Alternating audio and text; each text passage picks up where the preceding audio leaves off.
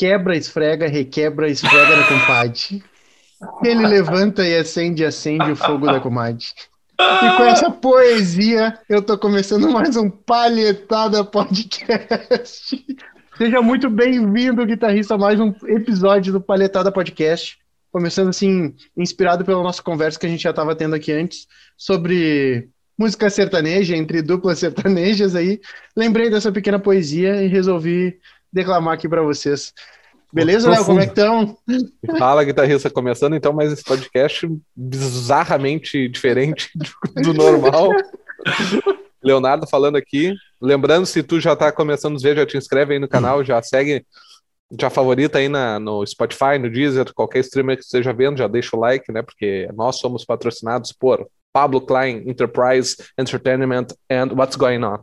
A empresa, a empresa que patrocina o mestre do feeling, o maior curso de feeling na guitarra do Brasil, MF Moldes e Palheta Chutes. E aí, Pablo, tudo bem? Como é que vamos?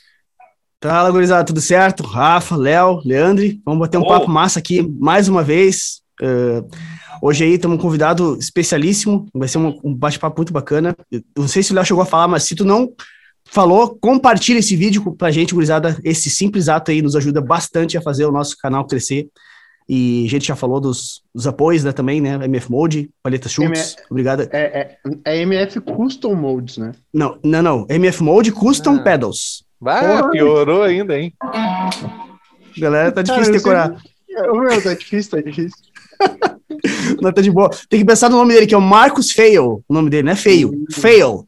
Marcos Fail, modificações, MF Mode. E hum, custom pedals, pedais customizados. Pedais customizados. Fala, Leandro, como é que tá, velho? Tudo Opa! certo aí? Honra é minha estar tá aqui, valeu pelo convite aí, uma honra estar tá com vocês aí.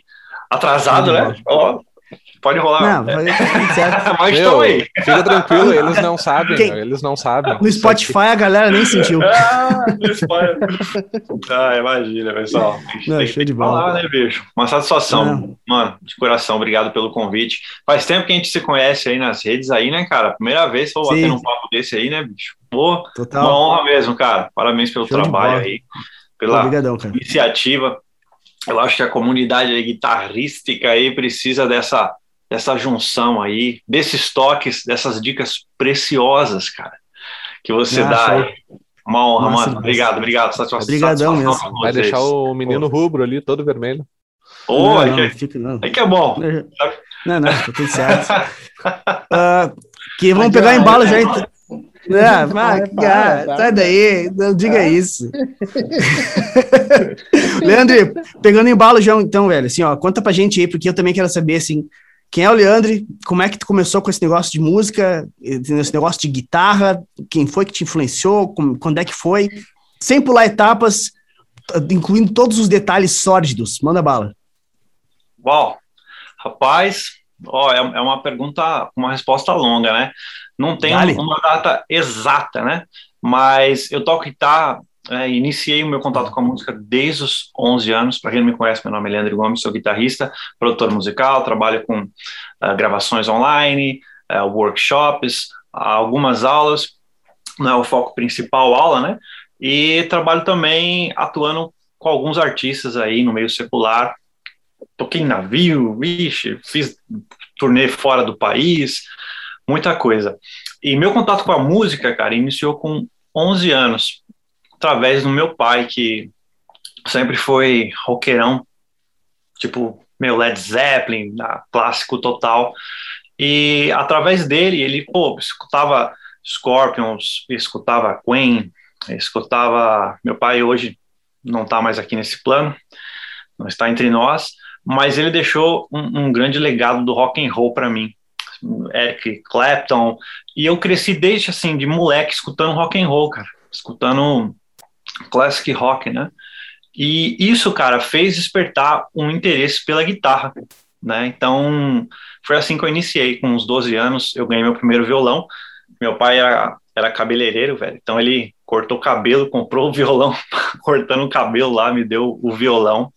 E, pô, tem até uma história inusitada. A minha primeira guitarra foi uma guitarra inflável, cara.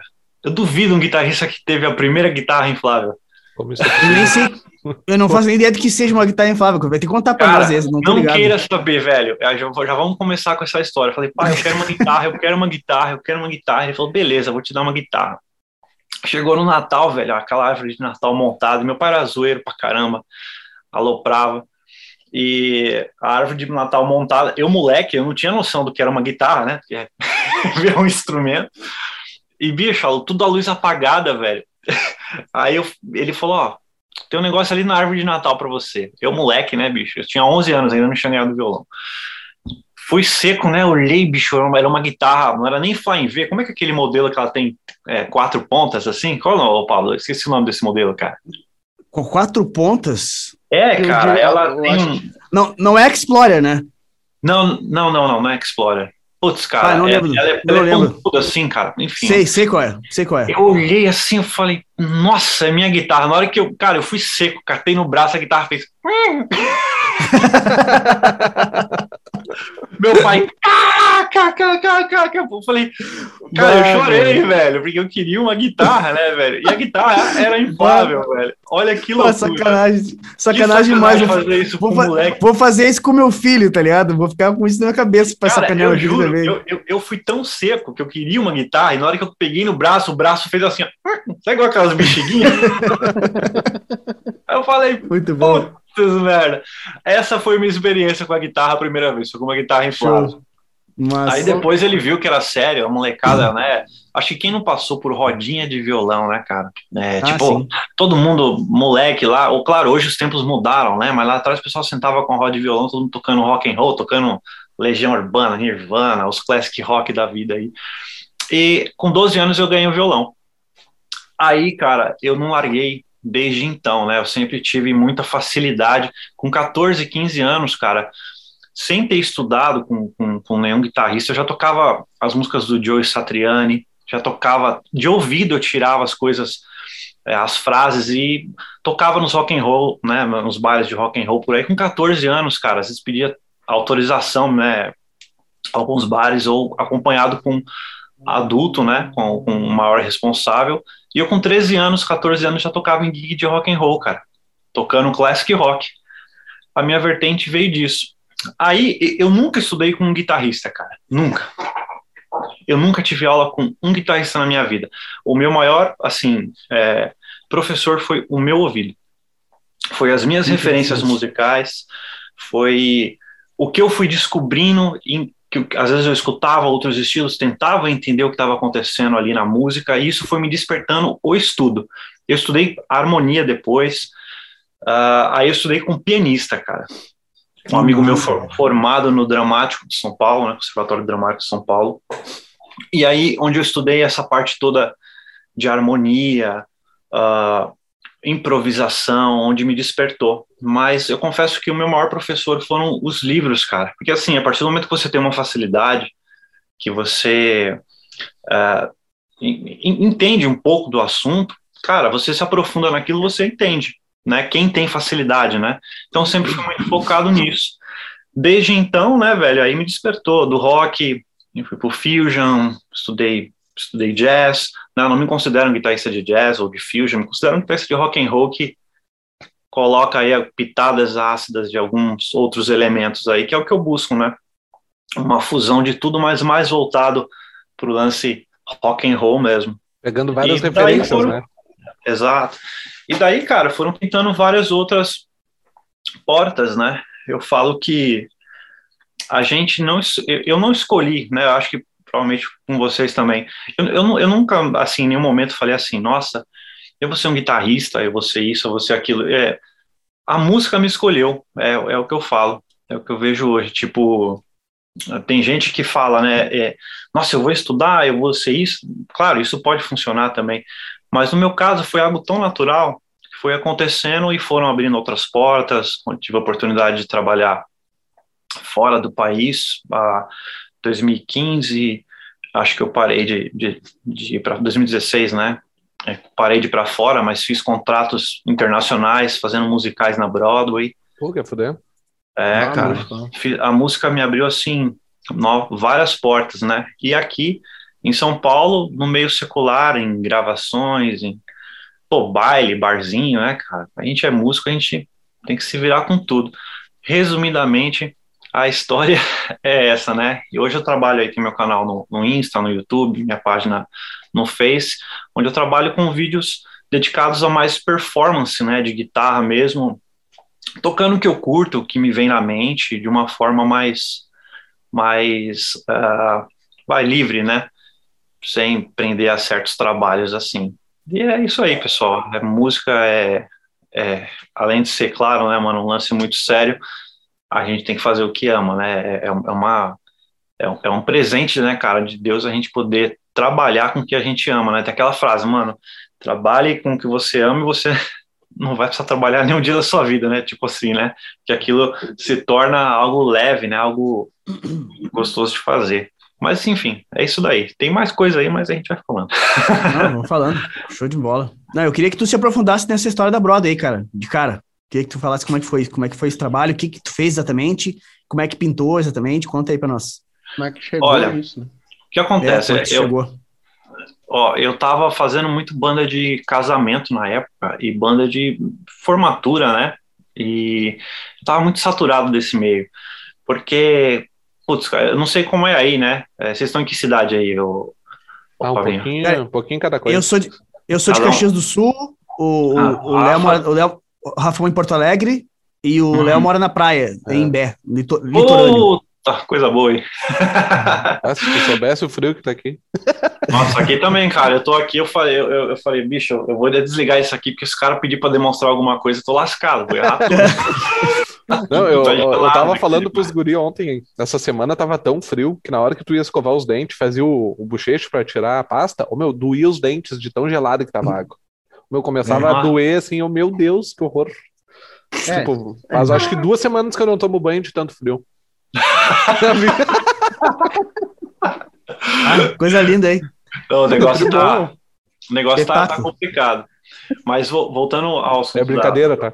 da- Na verdade, não, não é não, bicho. É sério, super sério. Então, aqui, cara, eu não sei como, não sei como é aí, mas aqui, é, quando a, gente fazia esses eventos de, de banda de baile, bicho, às vezes era cinco horas de palco, pessoal. Não sei se aí também. A baile Meu. é assim, geralmente sim. Eu nunca É. fiz, mas eu sei que é, assim, conheço gente que faz bastante.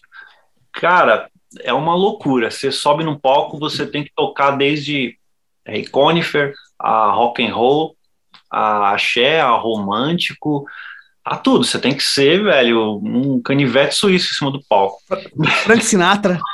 Nossa, total, velho, total. Ca- Os casamento moleques. sem Frank Sinatra não é casamento, né? Não é casamento, cara. Aqueles. Pá, parará. Eu ia, eu ia fazer isso agora. Mas não É, tem, né? aquela- Essa eu já toquei também, essa eu já toquei também. Mano, é, é, bo- aqueles boleros do Luiz Miguel, cara. Claro, nossa, e as harmonas, elas- né?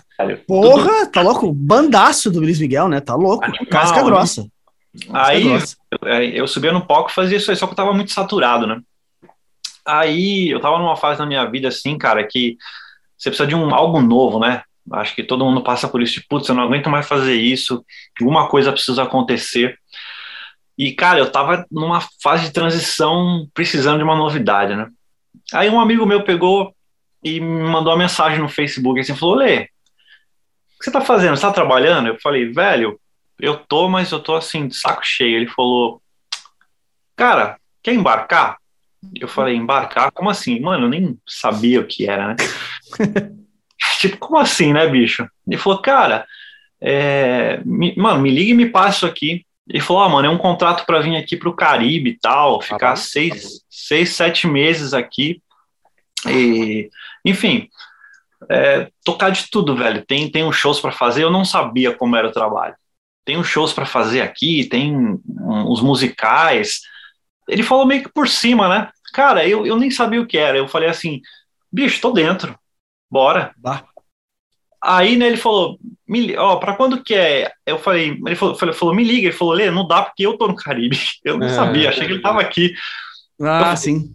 E quando você tem que, e quando tem que embarcar? Ele falou, cara, daqui a 20 dias. Eu fiz assim, ó, tomei um susto, velho. Falei, 20 dias? Eu tinha que largar tudo, né? Aí, enfim, o agente entrou em contato comigo, falou, cara, você, fala inglês, é, você lê partitura, como que, como que você, ah, por sorte, né, o, o, o, agente era daqui também, super gente fina, que na época era o Tony Claret, não sei se você já ouviu falar, mas esse cara não. fazia muito, ele, ele agenciava vários músicos do Brasil todo para embarcar. E ele que era o agente, né, e, e mandava a galera lá pro, pro, pros navios e tal, gerenciava. Aí ele falou, olha, Lê, você tem que embarcar, mas precisa fazer alguns cursos. Aí eu falei, beleza, vamos fazer. Cara, eu gastei, acho que na época, hoje, né, com certeza é outra grana, mas eu gastei, acho que, acho que uns dois contos de curso, mano. Porque você tem que, não é só, ah, eu vou embarcar, vou lá, chega, tira as músicas e sai tocando. Não, tem todo um, um, um cara, tem toda um, uma parte, uma parte assim, muito burocrática. Você tem que fazer STCW, você tem que fazer curso na Marinha uma semana, pular de. de... Cara, é. Caraca, velho, que loucura. Sim, eu tenho, eu tenho um curso aqui de uma rádio, de, de rádio oficial, cara. tipo, porque pensa assim, você vai embarcar no navio. Se o navio tá afundando, igual o Titanic lá, velho, quem você acha que salva o navio? É os músicos, né? É os músicos, a tripulação é igual o Titanic lá, velho. Os caras lá, né? Parada afundando, velho. E eu, eu não sabia disso. Bicho, Puxa. eu tive, é, fui lá, fiz o curso tal, fiz tudo. Passei, mano, tinha que pular num, num mar tosco lá. mano, era uma baía lá de Santo, mano. Pensa numa água, velho. Que você não viu o fundo, velho. Eu falei, eu não vou pular nesse negócio, mas ele falou: se não pular, é a última fase do teste. Porque, mano, e era alto, cara. E você tinha que pular, velho. Eu pulei, Nossa. né? Senão não embarcava. Aí, beleza, né? Foi assim que surgiu esse lance do navio. Aí entrei, né? Essa não foi a parte boa, né, cara? A gente, por que na vida a gente acha, acha que tudo é flores? Pablo, quando tá fácil demais, cara, Fó, é porque vai piorar, cara. Alguma coisa não tá. É, tem alguma coisa que vai mudar, tá, não pode, alguma né? Alguma coisa vai mudar. Aí o bonitão chegou no Caribe. Mano, embarquei, passei por Nassau. Depois de Nassau, eu fui lá para. Acho que fui. É, eu embarquei em Bahamas, cara. As praias, velho. Que nossa. Mano, a coisa mais linda. A empresa paga hotel, paga tudo. Eu tava tão perdido, cara, que eu tinha assim o um entendimento de inglês, mas eu, eu não sabia, eu, eu, acho que, como aconteceu muito rápido, o cérebro da gente não até assimilar que você tá fora. Eu ia falar com os caras, às vezes eu falava em português, depois que eu é. ia transitar a, a mente para falar no idioma da parada, porque, mano, foi tudo assim muito rápido. Quando eu embarquei, o guitarrista tinha saído, né? E ele falou: Olha, você tem uma semana para pegar tudo isso aqui. Ele me deu uma pasta, velho, assim, ó, de música, das partes. Velho, eu abri as partituras na minha cabine, eu chorava, mano. Porque, velho, era muita pressão. Você tinha que ler o show, você tinha que estrear show, o show escrito, show de rock. A sorte que era show de rock, então não tava na minha mão muita coisa mas era tipo assim, três, quatro shows para você ler em uma semana e tocar tudo lendo de prima, valendo, mano. Tipo, não tinha. É, é fogueira, mano, fogueira. Como eu não sabia disso, é, putz, acho que se, se, eles tivessem falado, qualquer outra pessoa não aceitaria. Falaria, ah, não, não vou fazer esse negócio, não. Você tá louco. Mas eu já tava lá e falei, ah, mano, agora. Já tá na fogueira, né? Agora vamos, vamos assar, vamos, velho, vamos assar essa carne aí, já tá na fogueira agora para queimar. E, e, tu, e, tu, dominava a leitura de partitura instantânea, assim, tipo, melodia, com pausa e tudo mais, assim? Como é que era a tua leitura não, de partituras? Não, eu não dominava. Eu falo assim, eu não tenho uma leitura, eu acho que é difícil para guitarra uma leitura à primeira vista, porque envolve vários fatores, né, cara? É, é, é expressão, algumas coisas que não é tudo que na parte tá, né, cara? Putz, cara, tem algumas coisas de, de, de, de, expressão que tem que você não consegue pôr na partitura. Então, assim, eu tinha uma noção mínima, né, assim, leitura que eu digo, ah, é que é difícil, né, cara, a gente colocar, tipo, nível, porque tem coisa que é simples você ler, você lê, você lê lá as notinhas lá, você, de boa, mas tem coisa que é frase rápida, que é complexa, que, que é nos tempos quebrados, por exemplo, salsa, Mano, eu não ia ler, eu não lia de prima salsa porque era tudo quebrado, cara, os tempos. E eram umas frases de metais, e eu dobrava a guitarra com metal. Então eu pegava uhum. aquela parte, na hora eu não ia ler nunca aquilo. Nunca tinha escutado, não sabia nem como era né, a, a, a, o som daquilo que eu, que eu tinha que reproduzir. Aí eu levava para a cabine e estudava. Mas eu tinha uma noção de leitura tranquilo, assim, os acordes eu lia de boa, os tempos, as acentuações na partitura, então eu já tinha, então isso me ajudou muito, né, e também tinha alguns áudios, não tinha todos, mas as partes, a maioria tinha áudio, então, né, pô, tava chegando na gig recém, assim, o cara, mínimo, o cara falar, né, olha ali, tem que fazer isso, isso aqui, dobra isso comigo, que eu não, não, sabia como ia ser, né? Mas a minha leitura foi de boa, assim, mano. Era o que me atrapalhou foi a quantidade. Uhum. Porque, putz, cara, 200 músicas, velho, é muita coisa, né? É muita coisa. Nossa senhora, tá louco. Se eu tivesse que decorar isso, hum, bicho, caiu. Eu demorei, ah, talvez com, talvez com, sei lá, quatro meses tocando direto aquilo, eu ia decorar, né? Uma certa frequência. Mas para quem é, tinha acabado de entrar uma semana, mano, era é, caixão, velho. Então a leitura me ajudou muito nisso, velho. Então eu cheguei lá lendo tal e tirei todos os shows. Mas a gente, a gente se acostuma, viu, o Fabinho? Eu falo que essa parada, assim, aparentemente parece que dá um susto na gente, porque impacta de início. Mas a gente acaba se acostumando com aquilo ali e depois você vê que é que nem um lick de guitarra. A primeira vez talvez você vai executar ele, você fala, putz, mano, isso aqui tá meio difícil de executar. Mas depois você vai executando com uma certa frequência aquele leak que era complicado, se torna fácil, né? Você fala, ah, velho, aí você acaba deixando de lado. Mas foi de boa, velho. Eu li assim tranquilamente, né? Tive um prazo para estudar e ensaiei e consegui estrear tudo a tempo, graças a Deus. Mas eu tive que, assim, a galera, enquanto tava. Porque lá tem lazer, né? Você é, é, trabalha em, em músico de navio, mas você tem lazer. Tipo, eu, nessa uma semana eu não tive. Eu fiquei, tipo, 24 horas enfurnado na cabine, estudando tudo para chegar nos shows. E era medley, cara, né? Tipo, não era música inteira. Então, algumas coisas não tinha solo, algumas coisas, por exemplo, aquela música do, por exemplo, na Sweet Child of Mine, às vezes fazia, e o solo do, do, do meio só tinha um, então do meio não me uhum. preocupava, só fazia o do final. Então muita coisa era eliminada. Então não deu tempo de tirar tudo, velho. Graças a Deus, assim, passei. Você ficou quanto tempo embarcado? Olha, mano, foi. Acho que foram três, quatro contratos, na verdade. Eu fiquei contratos de seis meses nos primeiros, depois o último foi quase nove meses, velho, na Europa. Pode crer. Porque eu sei que, que tipo, o cara entra, ele passa um tempão na água e tira um tempão de folga também, é uma coisa assim, né? Pelo menos para quem trabalha lá dentro na parte Uh, que eu conheci um cara que trabalhava dentro dos petroleiros aqui. Aqui em Bé, ah. os caras fazem os petroleiros, eles carregam petróleo aqui. E ele falava que ficava de dois a três meses embarcado e depois passava um mês de folga, alguma coisa assim. É, se... é isso aí mesmo. No, no caso do, de, né, de quem trabalha assim como músico, com música lá, a gente ficava oito meses embarcado e às vezes um ou dois de folga. Assim, depende do quanto você quer trabalhar. Às vezes o, o band leader lá falava assim, olha, vai ter um mês de férias, vai ter três meses de férias. Tipo, às vezes o, o, o cara que agenciava falava, olê, você quer cobrir férias do, do cara que tá aí, você que vai descer? Então, às vezes você já sair de um navio e ia pro outro, cobrir é, férias do outro guia. E paga bem, né? Paga. Ó, na época, eu tirava. É que o dólar não tava o que tá hoje, né? Pô, o dólar sim, tava 3, 2,40, 2,70, nessa média aí, mas em média de 2 mil dólares a 2.500 dólares. É bastante. Hoje, quem trabalha hoje, né, velho, com isso ganha uma baita grana, né? Não sei como é que tá esse circuito hoje. Pô, mas você coloca 2 mil dólares aí, 2.500 vezes 6 aí, é. sei lá, quase, pô, né?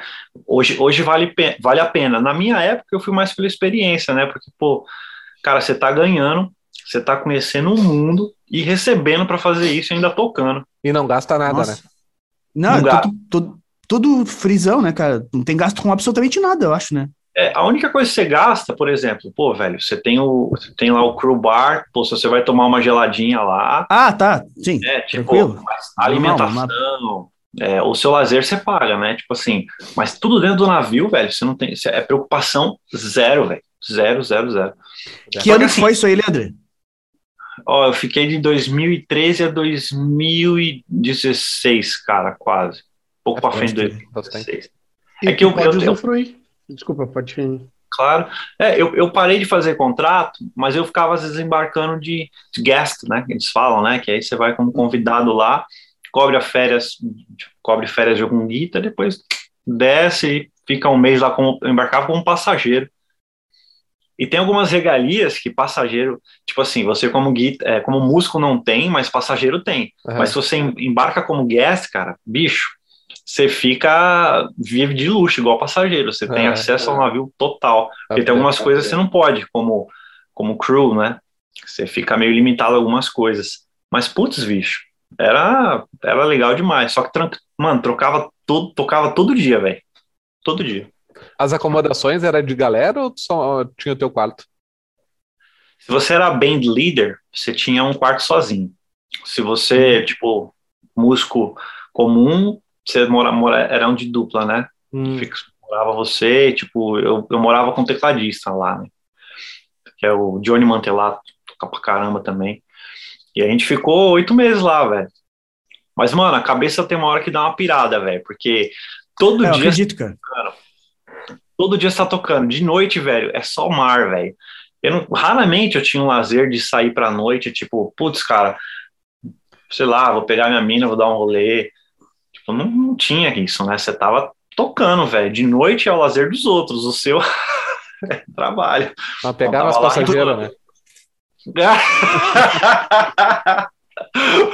Ai, abafo casa. Só nas casadas. Tá... Oh, era warning, cara. Não podia, não. Os caras mandavam tá... embora.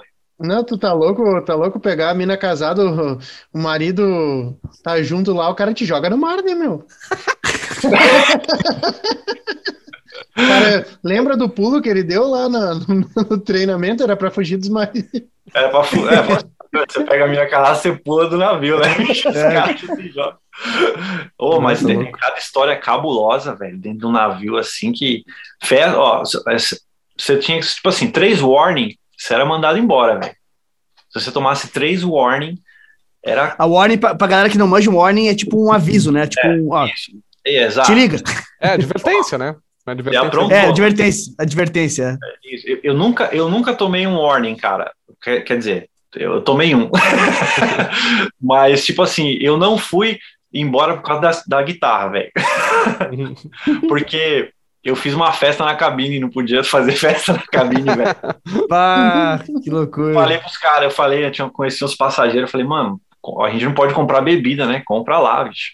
Mano, os caras, época de bicho solteiro, num navio, num transatlântico, no meio do oceano, velho.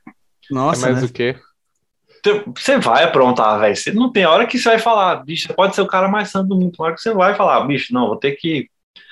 Vou ter que bagunçar a feira hoje, velho. e, velho, fiz uma festa na cabine que. Putz, mano. Eu só sei que eu saí correndo de bermuda com umas cinco garrafas, velho, de, de, de, de, cerveja, de. Não é nem, ah, bicho, tinha uísque, mano, eu nem lembro, velho. Era doido, assim, bicho. Saí correndo, segurança atrás de mim. Nossa, Aí me chamaram, cara. O capitão, o capitão me chamou na, na, na bridge, velho. Quando você ia pra bridge, velho, saía um diário de bordo, assim, né? Todo mundo pegava aquilo. Bicho, todo mundo tava na cabine na festa, cabine um ovo, velho. Puta, mano, os caras fazendo festa na cabine, velho. Aí só viu a, o aviso, assim, os caras falaram, ó, please, é, tava escrito, Leandro comparecer a, a bridge. Eu falei, deu merda. Fu, deu merda. Aí eu subi lá, né, bicho? Mano, staff captain, captain, os caras tudo, bicho, de mão pra trás, assim. Nossa senhora, pressão. Sério, velho. Mano, parecia esses filmes, parecia o um Bop, velho. Tropa de elite, tá ligado, cara? aí os caras pegou e falou assim: É você aí? Mano, só que não dava pra ver que era eu, porque é, é, na verdade era eu, né? Tava com uma mochila, sem camisa, de bermuda, correndo e catando as garrafas de cachaça e despachando.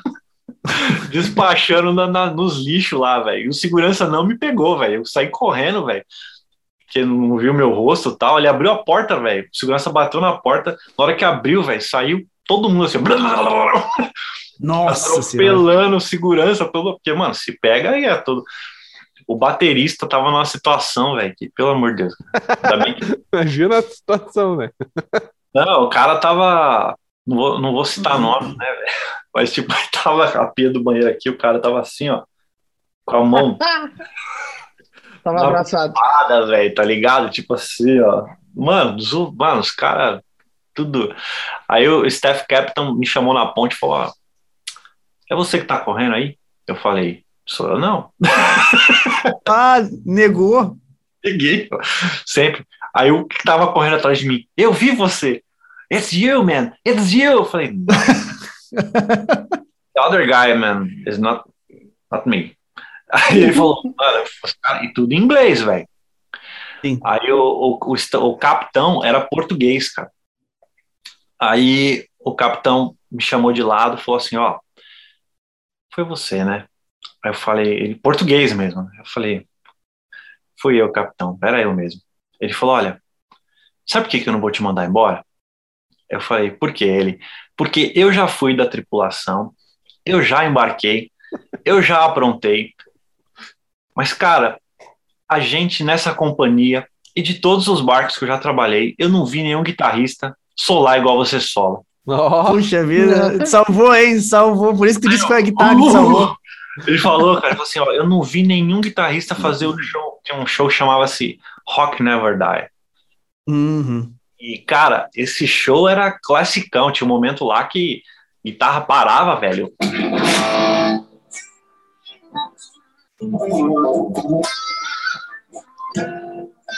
E, bicho, ah, era rock and roll mesmo, saca?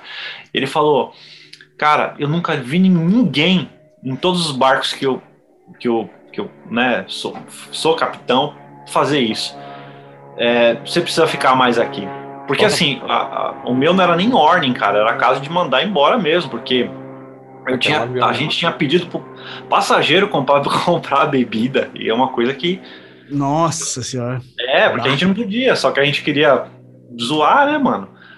E ele falou: não, ó, só vou te dar um warning só. Eu falei, beleza.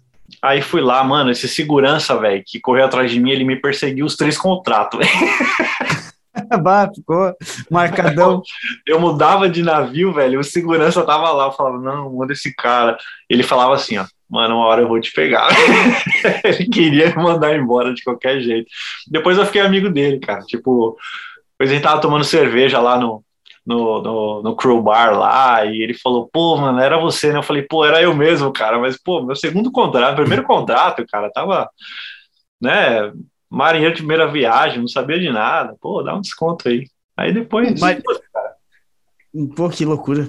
O cara, muita coisa. E a, a, experiência musical deve ser de muito agradecimento. Você deve aprender pra caramba, né, cara, num, num negócio desse, né? Ó, deve ser a... os músicos fera, assim, né? É, mano, a, a, banda é. Claro, né? A gente tá falando de uma forma descontraída aqui as, as histórias inusitadas, sim, assim. Sim, sim, claro.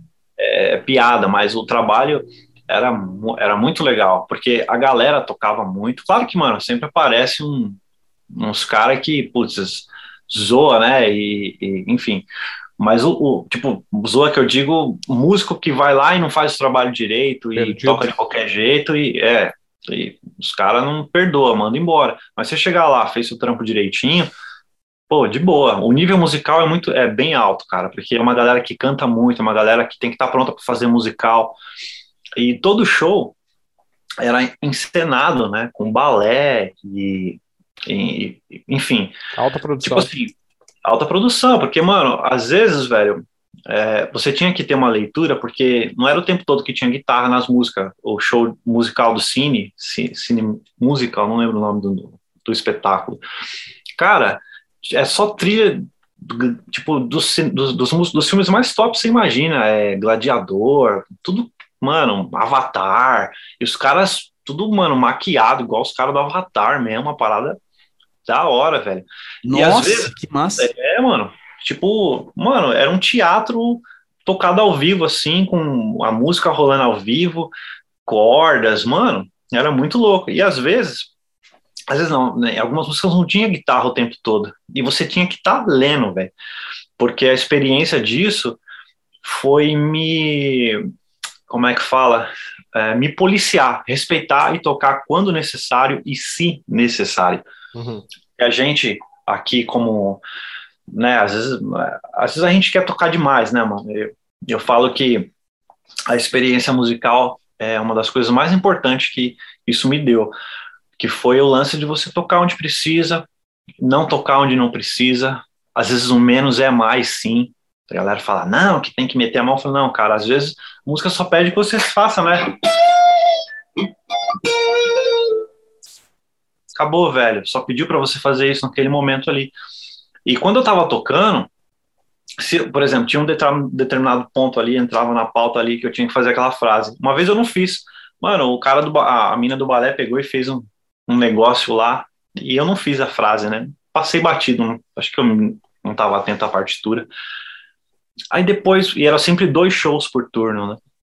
Aí ela falou assim, por noite. Ela falou: Ei, não tinha um negocinho ali naquela hora que eu fiz assim, que eu fiz um movimento tal? Aí eu falei: Que hora?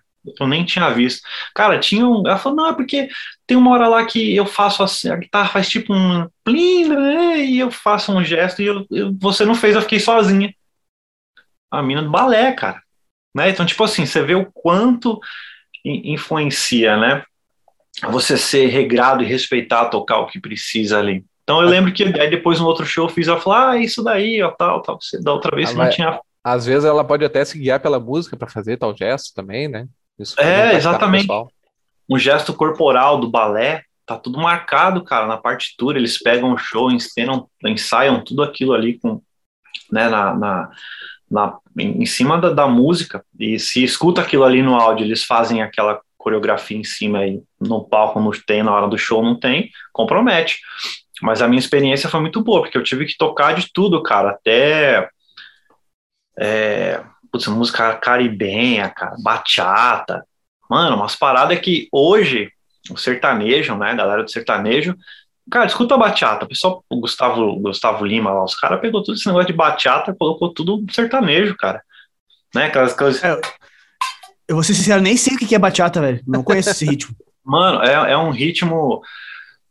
Não, não, não, sei se é caribenho, cara, mas é um ritmo muito de lá, sabe? Né? É, a galera pegou isso e trouxe muito pro sertanejo. E se você escutar os sertanejos aí, mano, tudo, tudo pegou bachata e, e, e mesclou. A gente tocava muito isso, tocava muito bolero, bachata, né? e é um, é um negócio meio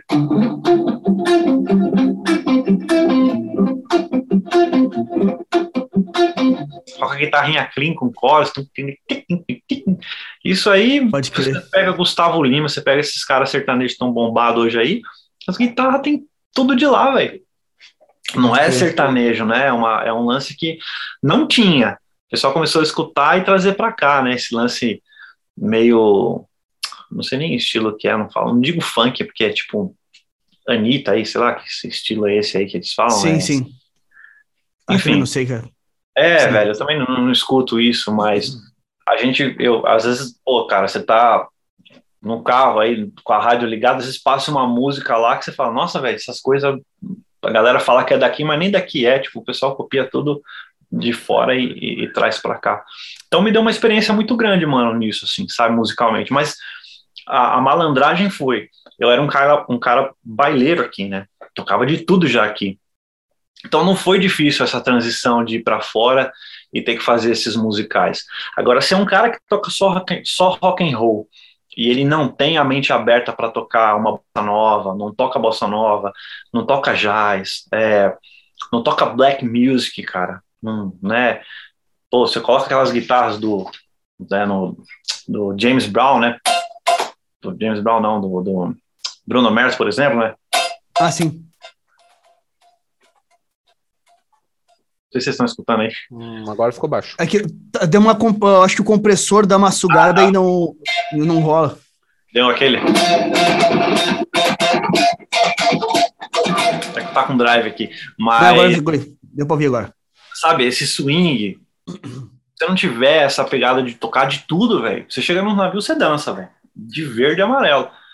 Porque os caras lá pegam e falam, ah, mano, vamos, vamos tocar um, um, um, jazz aí, uma música brazuca, improvisa aí, velho. E tinha, tinha noite lá que era só instrumental, cara. A gente tocava de tudo, velho. Tocava os Lyre Tenor, é, Tenor, né? Tocava uns temas lá top, bossa, bossa, os temas do daquele do, do, do, putz, como é que fala, velho? Fugiu agora, Jamie Abersold, saca? Já estudou isso aí? Não, não, não tô ligado. Cara, é uns, é uns real book, cara, de jazz, que só tem tema de jazz. Então, os caras abriu o real book ali, vamos tocar esse tema. Pum, tocava. Ah, alto nível, né, cara? Pô, é. alto nível a parada. Nossa, alto tipo, nível. não, não é qualquer um que, que abraça um gig dessa aí, porque, putz, tem que estar tá muito ligado. É, tem que estar tá muito antenado, tem que estar tá preparado, você tem que estar tá, tá, tá pronto a ponto de você ler a cifra e sem nunca ter tocado, tocar aquele tema e improvisar em cima daquela cifra que você nunca tocou na sua vida, cara. Uhum. Muito isso, né? Você pegava lá dois acordes, às vezes, às vezes, totalmente distintos, né? Por exemplo, sei lá, às vezes eu ouvi uma música que eu tava. Deixa eu ver se coloca no pin aqui, fica mais fácil mostrar. Cadê? Aqui, ó. Por exemplo, eu pegava, eu lembro que eu tinha, né? Tá escutando aí? Sim. E, e, tinha umas músicas, cara, que era isso aqui, ó.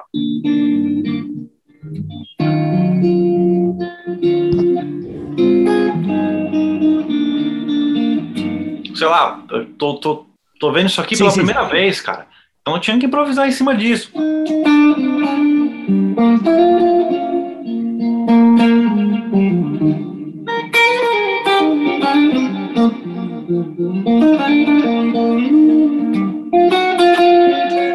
Sei lá, mas eu tinha que improvisar em cima de coisas que eu nunca tinha tocado, na hora. Então, assim, é fogueira mesmo, mano, mas isso me na... deu. É muito louco, né, Leandro? Porque, na real, tá, tá além de tu simplesmente ter o conhecimento harmônico e a leitura, porque tu tem que conhecer o sotaque do, do estilo também, né? Porque tem que saber Total, como é que são as manhas, os, os acentos, uh, aquela coisa que nem pensar no samba, tem todo um esquema da, da, da batera que faz que é, tem toda uma crescida que volta, e o cara tem que ter esses conhecimentos, senão a coisa fica quadrada, né? É, é louco isso, cara. Mano, é, e tem, tem que ter o gingado, né, cara, né? A, a, a, percussão tem que estar tá na guita também, né? Tem que estar tá na guita. É, exatamente, né? A guitarra é um instrumento totalmente percussivo, cara. Totalmente. A gente tem que tocar as coisas é, respeitando e, e, e, acompanhando, cara, totalmente assim a, a, a, levada, a rítmica da parada, né? Porque senão fica totalmente descaracterizado. Principalmente quando você tocava bolero, ou, ou essas paradas caribenhas, cara, que tinha lá, assim, putz, era uma baita experiência, cara. Mas, assim, foi muito válido, né? Mas o, o baile aqui me deu isso, assim. Foi uma grande escola, mas nem todo músico, né? Você sabe que a maioria dos caras aí que estão por aí nem tiveram metade dessa experiência, cara. Os caras estão. Certeza. E acho que sabe tudo. Mas cata uma fogueira dessa aí, mano, aí Bah, essa é a legítima fogueira, né? Eu boto o cara à prova, sabe? Isso aí é oh, tá casca grossa. Então, eu, Ô, meu, como é, eu ia te perguntar, como, e tu, tu, disse que era duas, é, dois shows por noite, era isso? Quanto tempo durava cada show? Hum, putz, mano, em média, uma hora e... uma hora e meia, uma hora... Não tinha cada show era temático, cada show era, um, era um, um, uma parada diferente. Ah, o show do rock, o show uh, das músicas de, de, de, filmes e tudo mais. Tudo era Todos temático. temáticos. É, a gente fazia um show do ABBA, fazia o show do Michael Jackson, que era ah, só que Michael Jackson, fazia o Rock Never Die, que, que era só rock and roll passando por 60, 70, 80, 90, 2000, passava toda essa, essa época, só, só quando eram, eram pequenos medleys, né? A gente fazia isso, fazia o musical Cine, fazia a música é, Viagem que era, era, um, era um show espanhol, Viagem ao Mundo, alguma coisa assim. E eu lembro que a gente passava por músicas temáticas dos lugares mais conhecidos do mundo, né? Então a gente passava por Brasil, putz, cara, passava é, Itália, passava por, por diversos músicas assim, é, tradicionalistas, né, tradicionais e tal. E, cara, te juro, você, você aprende a, a sambar, hein, mano. Acredito, cara. Tinha o show Viva Brasil, que era um show dedicado só para Brasil. E, cara, os shows todos escritos, mano. E a gente acaba ficando um macaco velho, né? Quando eu cheguei no meu segundo contato, contrato que eu fui para Europa, eu não sabia os shows e a gente meio que tinha a melhor banda do, da, da frota do navio, da companhia. Então o que o pessoal fazia? Davam todos os shows para a gente estrear. Só que como a gente já estava ligeiro, já, já era macaco velho, né, mano? Já estava ligado. O que a gente fazia? A gente gravava o show, eu ensaiei, eu, eu fiz quatro, eu, eu, li, eu li quatro shows, ensaiei quatro shows em uma semana, cara. A banda inteira, todo mundo tocando tudo. Nossa. Abri a parte, passou, foi, leu, todo mundo leu. Pô, cara, volta aqui no compasso tal, tira uma dúvida tal ali. E às vezes era com VS, porque, uhum. por exemplo, é, orquestra, corda, tinha que ter corda, então a gente tinha que seguir a parte ali certinho, né? Porque tinha corda, não dava para levar todo mundo pro palco. Pra galera que não sabe o que é VS, basicamente são uh, playbacks, né, de algum, algum instrumento, algum elemento que não é músico real tocando, por exemplo, que nem falou das cordas, usa uma gravação, o baterista usa um clique, né, o metrônomo, e, e, e, a banda e, a, e o público escuta essa, essa trilha junto com a banda. Então, é, só pra galera que não sabe. Virtual instrument, né? Isso, isso aí, isso aí. Um instrumento virtual ali. É, então, esses, isso aí tudo complementava, porque a gig era cinco cara, né, baixo, bateria, guitarra, teclado, é, e tinha um, um, cara do sax tocava flauta porque precisava e vo, os, voca, os vocais, né? E velho, a gente estreava os shows e aí era filmado esse show que a gente estreava. A banda se chamava Legacy. E, e o show que a gente gravava ia para todos os barcos, para todas as outras bandas fazer igual. Os caras falavam, ó, o jeito que tá é porque as, a banda nunca tinha tocado então, como é que eles iam eles iam saber o que fazer ali? Tipo, eles precisavam de, de ter um show pronto, eles não tinham. Então, a, o band leader soltava a bucha pra gente, falava, ó, oh, velho, vocês são a melhor banda da companhia. Por favor, gravem o show, estudem aí, porque é daí que vai para os outros. Então a gente gravava o show, cara, assim, estreava tudo de ponta. Aí, enfim, virou uma referência, né? A banda. Depois disso, eu, eu parei de marcar e minha vida veio para cá, comecei a me estabilizar mais em terra, porque tem um grande porém aí, ô Fabinho, porque assim, cara, legal, você tá oito meses fora, tá trampando fora do país, e quando você volta, velho? E aí? As gigs, cara, que você fazia aqui, não te esperam, velho. Uhum. É, tipo assim, Zero. Gig, Zero, cara. Então, tipo assim, você ia do tudo ou nada de oito em oito meses, de oito em oito meses ao mesmo tempo com família aqui, cara, que sou um cara muito família, né? Eu não conhecia minha esposa na época, hoje, né? Sou casado, uhum. tal. Cara, a gente tem tudo ou nada, mas ao mesmo tempo é, você sente a sensação que, nossa, eu tenho tudo, mas eu não tenho nada, porque você tá fora, você tá em outros lugares, só que você não tem um lugar seu, saca? Tipo de e uma hora cansa, cara, porque a, o ser humano é complicado, né? Eu falo que a gente não, eu pelo menos odeio rotina, e quando eu fico no mesmo ponto sempre, eu, eu já acho que vocês também devem ser assim, a gente quer mudança, né? E o navio, cara, ele tipo, você fica naquela rotina, queira ou não, chega uma hora que cansa, assim como terra também, né, cara? Tipo, né, enfim. Aí é, acabei. No, no barco, todo dia deve ser uma novidade, né? Tipo, é muita gente, é muita coisa diferente rolando. É, então, mais ou menos, viu, mano? Porque assim, é, o cronograma é de, é, são cruzeiros de uma semana, ou dez dias, às vezes, quando era um cruzeiro mais longo. Mas, cara, aquelas atividades, elas são repetitivas. Hum. Desceu um cruzeiro, embarcou, fez sete dias, entrou outro passageiro. Então, aquilo que aconteceu numa semana, ela se repete toda semana durante oito meses. Só se pintar algum show novo, que aí você você faz, mas não era o caso. Então, você ficava com aquele repertório, com, aquela, com aquele show, né, pronto durante oito meses, cara. Tocando, chega uma hora que aí você nem tá lendo mais a partitura, você já sabe que. É no automático, né? Tá no automático. Ah, aqui vai, vai entrar um negócio lá da menina que reclamou do balela. Peraí. Pum. Uhum. aí você Cara, isso acontecia situações engraçadas também, porque ficava tão chato, velho, às vezes. É, tinha um, o saxofonista dormiu, cara. Nossa dormiu. senhora. Não, o cara não tocava no show do cinema. Raramente tinha uma frase, bicho, a cada três músicas o cara fazia.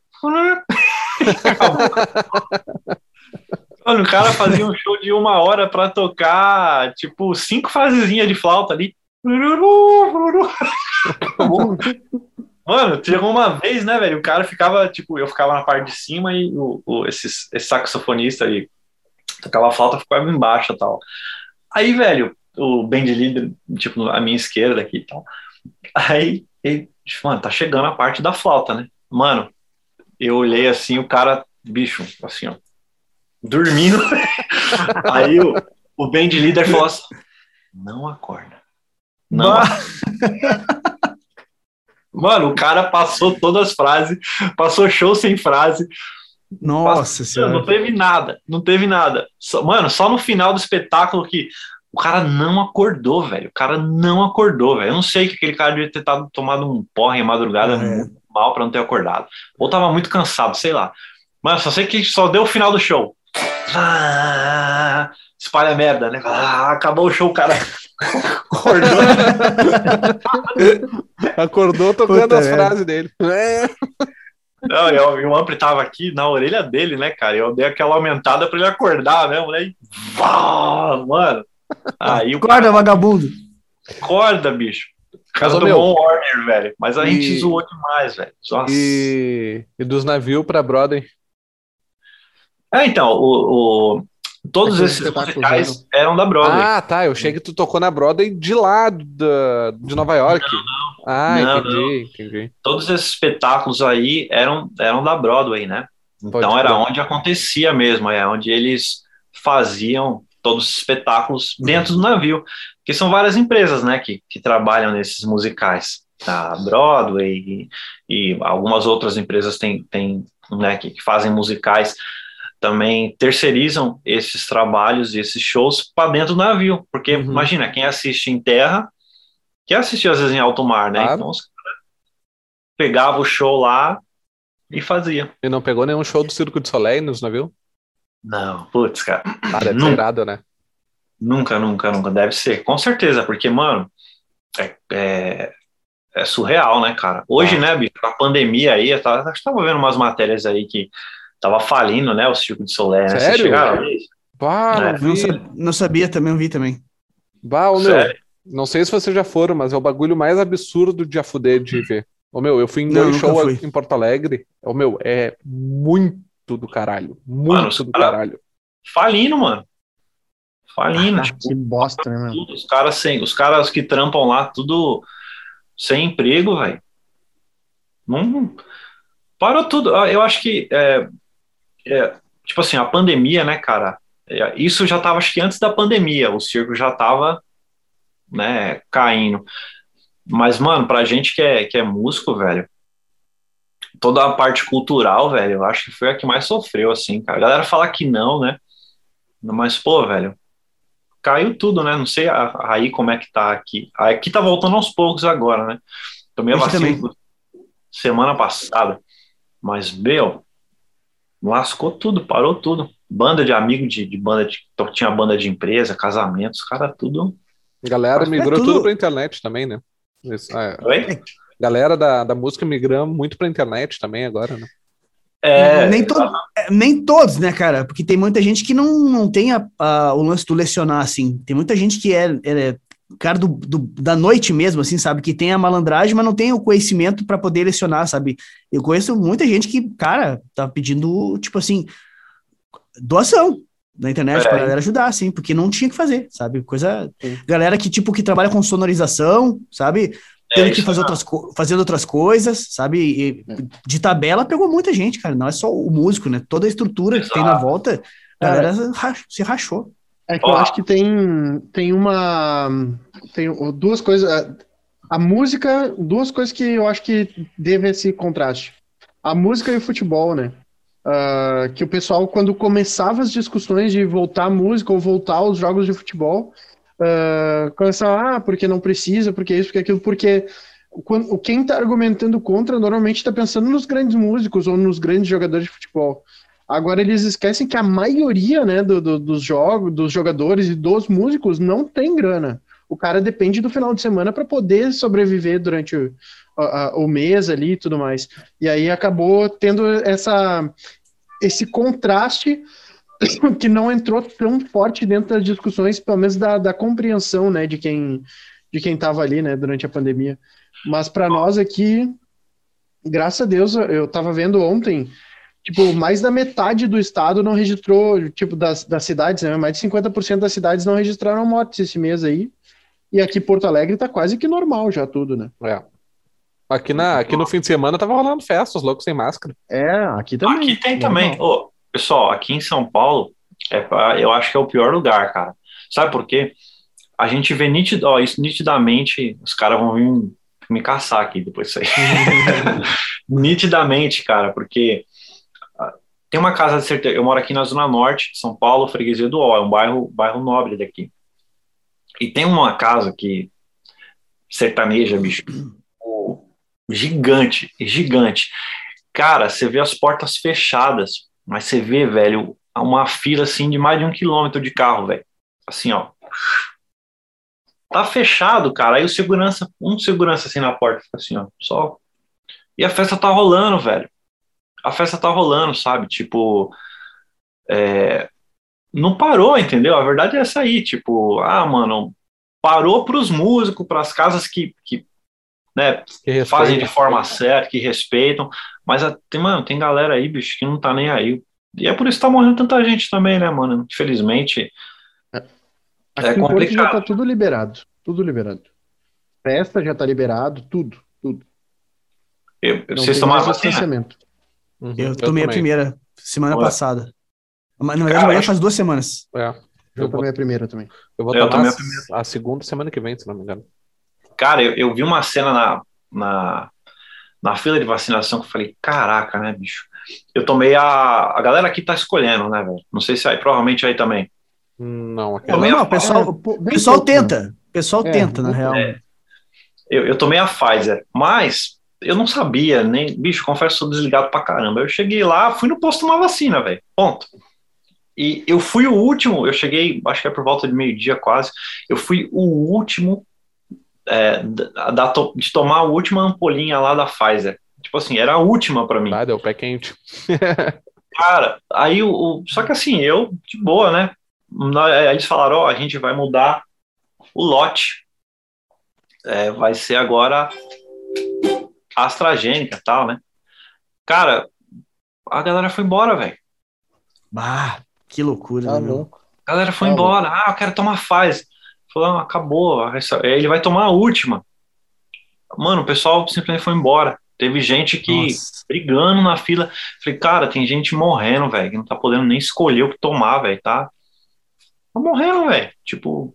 Velho, e, e o seguinte, meu, eu, eu tomei a Coronavac, que supostamente é a pior de todos aí da parada, tá ligado?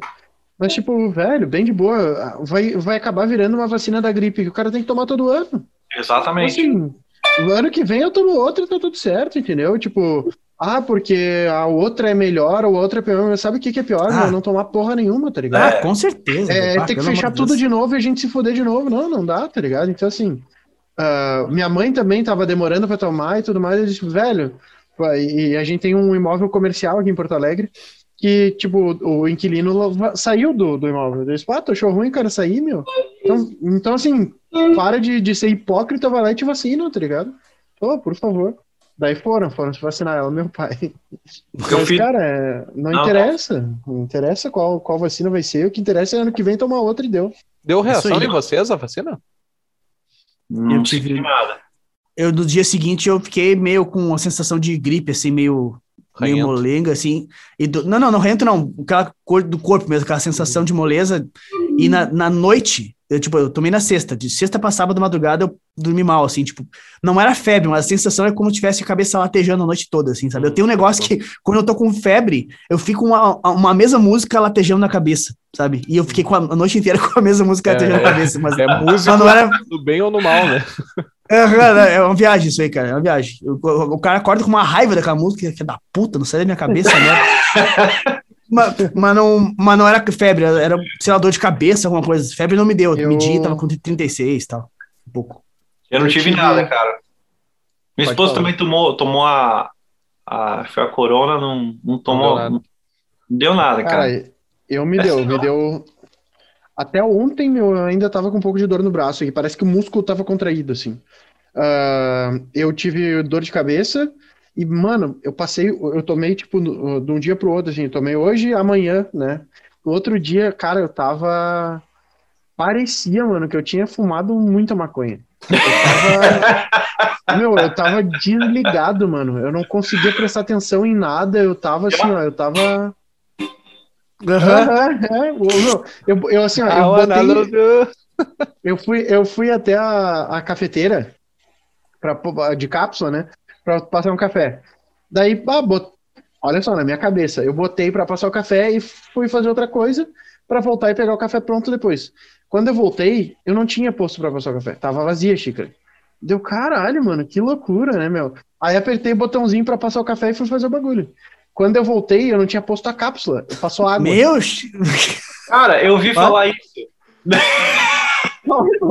completamente desligado do. do, do da demência, negócio, né? Assim. Isso aí que tu falou, né, Leandro? Que toma vacina e dá demência. Não, pô, mas, mas vocês ouviram falar que, tipo assim, quem tomava vacina é, causava alguma coisa de esquecimento? Vocês, viram sobre isso? Não vi, não vi. Uhum. Não vi. É, é, alguma coisa, acho que passou alguma reportagem falando que algumas pessoas tiveram esquecimento. Hum. E a minha mãe também teve isso, cara. É, é, quando pegava o corona, algumas pessoas ficavam com esquecimento também. Dava pelo de memória. É, então. E, e, cara, esses sintomas que você teve aí, mano, não é. Não é... A galera teve mesmo, cara. Tipo, desatento, se esquecer. Falou, nossa, uhum. Eu tomei a Pfizer também, mas pra mim a reação que deu foi parecer que eu tomei um socão no braço, porque ficou doendo é, o braço. Eu, eu esqueci é, de falar eu... isso aí também. Fiquei com uma dor violenta no braço o fim de semana todo. Isso eu fiquei o fim de todo com dor Não, meu doeu no máximo um dia depois. Eu até fiquei pensando, nossa, mas será que tinha alguma coisa naquela vacina? Fiquei assim, Parecia só dor no braço. É, não, é, ficou, Hulk. ficou doendo mesmo. E, bicho, eu tomei a vacina e fui treinar, velho. Fui pra academia. ah, velho, não deu nada, cara. Só que assim, eu senti que ficou bastante dolorido, velho. Pegou mesmo. E, mas na hora, assim, que o cara tava aplicando, eu falei, mano, que mão de moça, hein, velho. Ele, o cara... Ele, espera. O nome dessa vacina aqui é soco invisível. Eu tenho um primo, meu, que ele tem problema com vacina, né? Só que ele trabalha na Secretaria de Saúde da, da cidade aqui do lado. E ele tem acesso aos medicamentos de agulha, essas coisas. Só que, meu, quando ele toma uma vacina normal, ele desmaia. Faz assim. meu, ele foi atrás de uma vacina, de uma agulha, quando ele foi tomar vacina, uma agulha infantil para crianças com tuberculose. Tá Meu Deus Ou seja, a agulha normal é assim, a infantil com crianças para tuberculose é assim. é um tipo, é um, é um ferrinho. É muito fina. Cara, não me entra na cabeça isso um, um adulto ter problema com agulha, desmaiar, um troço que é ridículo, né, cara? O que psicológico do cara, né, cara? Se você for tirar. Ó, agora, quem, for já, quem já doou sangue, cara? Eu já. Não. Eu já doei. Já. Puta, velho. É uma mangueira, não é uma agulha, né? Nossa, é... Pô, fiquei zoado, hein, velho? Dá, dá umas tonturinhas boas, né? Vai assim na bala, vou, quero ajudar, quero ajudar, vai ser massa, tu chega assim, ah, mas será que precisa mesmo? Eu acho que tem bastante sangue esse, esse, esse, lugar aqui. Não precisa tanto sangue assim. Tu bota, olha aquela porra daquela agulha. Caralho, o que, que eu tô fazendo aqui, velho? Mas, né? É, e as onzeiras tô... que dá depois, tribom, né? Ah. eu fui quando eu trabalhava no hospital ainda, tipo assim, pensei, ah, vou ganhar um dia de atestado. Passou uma Sério? semana mal. Sim, dá, dá um atestadinho bom, assim. É, que que é? é.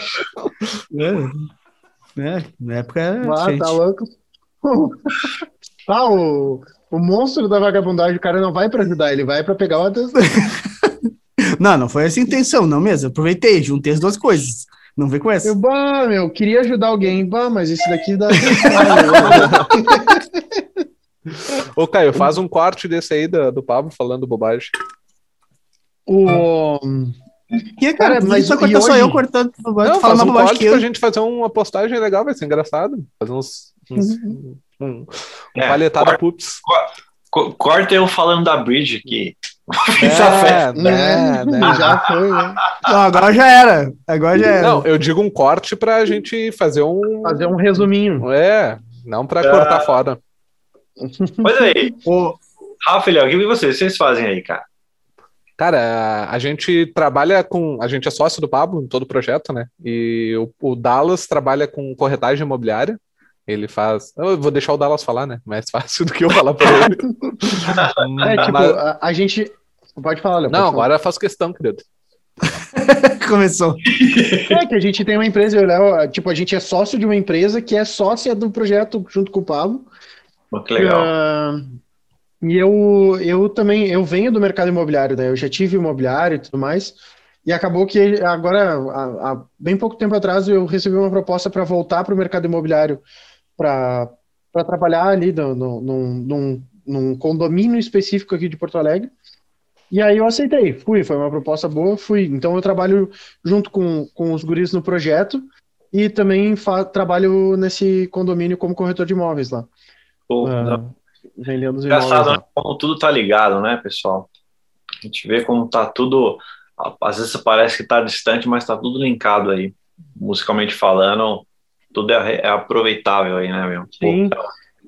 E a gente, a gente, é, tipo, em relação ao conhecimento musical, o, tipo, eu conheço, eu tenho, eu toco violão, tenho meu violão ali e tudo mais, mas sou completamente autodidata, nunca estudei teoria técnica mesmo, assim, mas tenho um feeling, né, um feeling da música, assim, de, de, de reconhecer certas coisas, eu trabalho com vídeo, então, a- a- eu- hoje, agora editando vídeo, eu percebo, assim, que a a percepção sobre a música dentro do vídeo faz muita diferença ali.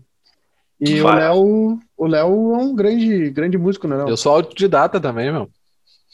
Ah, Não mas fazer nada. Cara, hoje eu vou dizer pra vocês, hoje o Léo me me surpreendeu, velho. Ele falou, eu tava falando com ele sobre um carrossel que tinha ali, a formação das pentatônicas e tal, e o exemplo era, era dó, né? Era as cifras ali, e quando eu digo assim, ah, quero ler em C, ele assim, ah, C é dó, eu, bó, sabe qual que é dó? É que, meu, eu Tá não estudando, toco nada, tá tá. Eu tentei tocar violão, eu, eu tenho algum déficit que eu não consigo ter ritmo, tá ligado? Eu não consigo manter o ritmo. E daí eu Não, tentei, tentei e larguei de mão. Você sabe, é, é louco isso, né? Mas eu vou falar assim uma coisa que com certeza eu acho que o, o, o Pablinho aí vai, vai concordar comigo. A gente constrói para desconstruir. O que acontece? Quando a gente está na música, a gente tem tudo, né? Estudando guitarra, eu, comigo foi assim. A gente estuda toda uma teoria, estuda bar, né? Falei igual você, bar, É, já contagiou, já contagiou. Barbaridade. as, as penta as penta no braço, a alterada, os modos da menor harmônica, modos da menor melódica, os acordes que isso geram. E você toca isso no braço todo e você decora. Aí na hora que você vai tocar, velho, você não pensa em nada disso. Uhum. Você pensa em nota. Hoje, quando eu tô tocando, né, quando eu vou criar um vídeo, a- às vezes eu- a galera fala: "Ei, você pensou num, numa, no dórico? Você pensou na alterada? Eu falo, cara, não pensei em nada disso. Eu, eu tenho 12 notas, eu pensei nelas. Isso aí. Ponto. Porque chega num ponto que eh, você, claro, você estuda os desenhos das pentas, você estuda os acordes que geram campo harmônico, mas chega um ponto que se trata de música. E quando você está tocando, você já não está pensando, cara, pô, eu não preciso tocar escala dórico para soar dórico, né? Eu sei a tensão de, de cada modo ali, da alterada, e eu só apenas tensiono a tensão que eu quero e a nota que eu, a tensão que eu quero em cima daquele determinado acorde, É e aquilo sou o que eu quero, né, Pablo? Você, você deve pensar assim também, que a galera Total. fala, né? É, guitarristicamente falando, todo mundo pensa em modos gregos, né, aqueles shapes e tal. Cara, chega uma hora que você desconstrói tudo isso. É como se você montasse um edifício e você mesmo quebrasse ele. Exato. É como eu penso hoje, cara. Então, no final das contas, esse lance de você ser autodidata, porque eu iniciei assim, eu, claro, tenho um estudo, estudei leitura, harmonia, improvisação, mas o meu início foi totalmente autodidata, né? Foi aquele moleque lá que catava a fita lá, os solos do Joe Satriani e tirava, vai, uh, John Petrucci, aí conheci Dream Theater, aí falava, nossa, que que é isso aí, velho? Que maluquice é essa? Aí a sua curiosidade vai te despertando para você alcançar novos caminhos. Mas no final, cara, é tudo feeling, velho. Né? É você tocar de.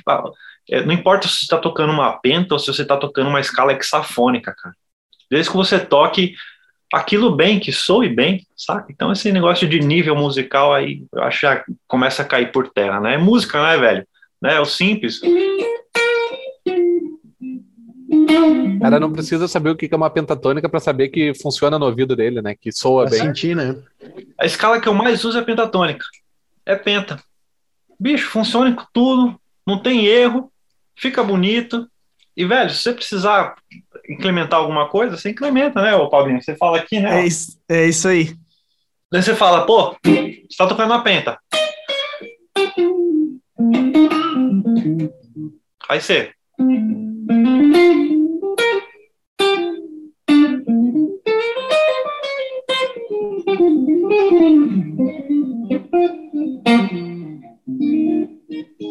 Pô, Total. toquei penta, cara. Só que eu a Cleice coloquei uma sexta, passei, eu fiz uma aproximação cromática aqui, target notes, né?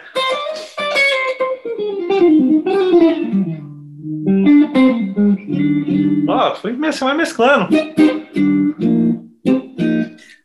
E para fazer isso aí que tu fez, tu simplesmente não precisou decorar 85 shapes, tu pensou em uma escala, uma formação e alcançou as notas específicas para gerar um sentimento específico, entendeu? Tu pensou no negócio, eu quero passar um sentimento funk meio cool. Então é isso que eu vou fazer. Eu vou usar aqui a pentatônica, colocar as notas do dórico, que a gente fez ali, usar umas passagens cromáticas, e é isso. Tipo assim, o pessoal fica assim, cara, eu quero tocar o modo dórico, mas, mas, mas eu preciso. Quantos shapes eu preciso saber para conseguir fazer? Assim, cara, tu só precisa entender que o modo dórico é uma pentatônica com duas notas a mais. É isso, entendeu? É basicamente isso que tu precisa saber. É, eu, eu, inclusive, vi, acho um vídeo seu, eu, eu tô sempre assistindo seus vídeos, né? Porque você fala umas paradas, velho Pô, que legal, tem que falar, porque a galera não fala, velho.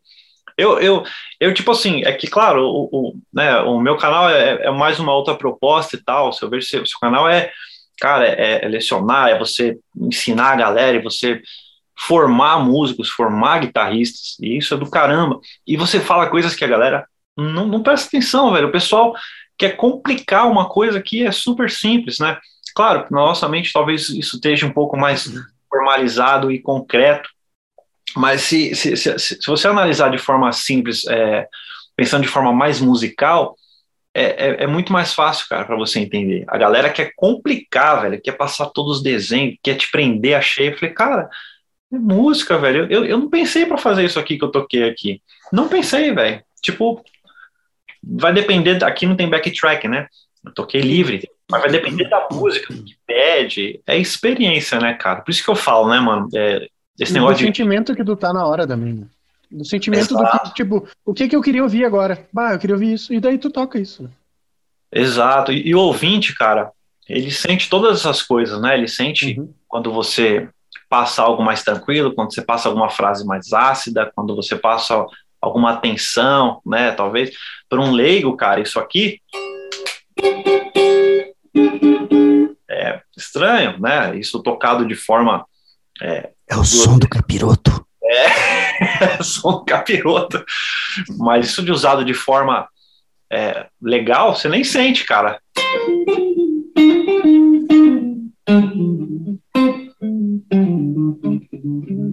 Sei lá, né? Você tem que. Mas é isso aí mesmo, o caminho é esse aí. E, mano, continue com essas dicas, cara, porque a galera o pessoal me pergunta, olha, você dá aula? Eu falo, cara, ó, eu, eu mesmo, eu já dei, eu dei aula durante anos, né, mano? Mas hoje eu, eu parei com isso por questões de tempo, cara. Você viu, eu trazei 30 minutos. Imagina um aluno esperando 30 minutos.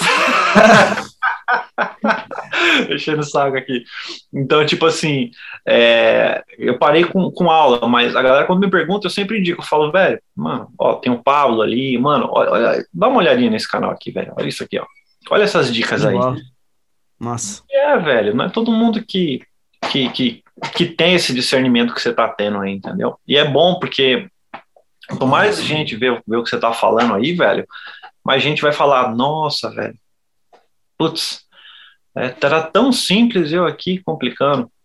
Sabe quem fala muito isso aí? O Scott Henderson, cara.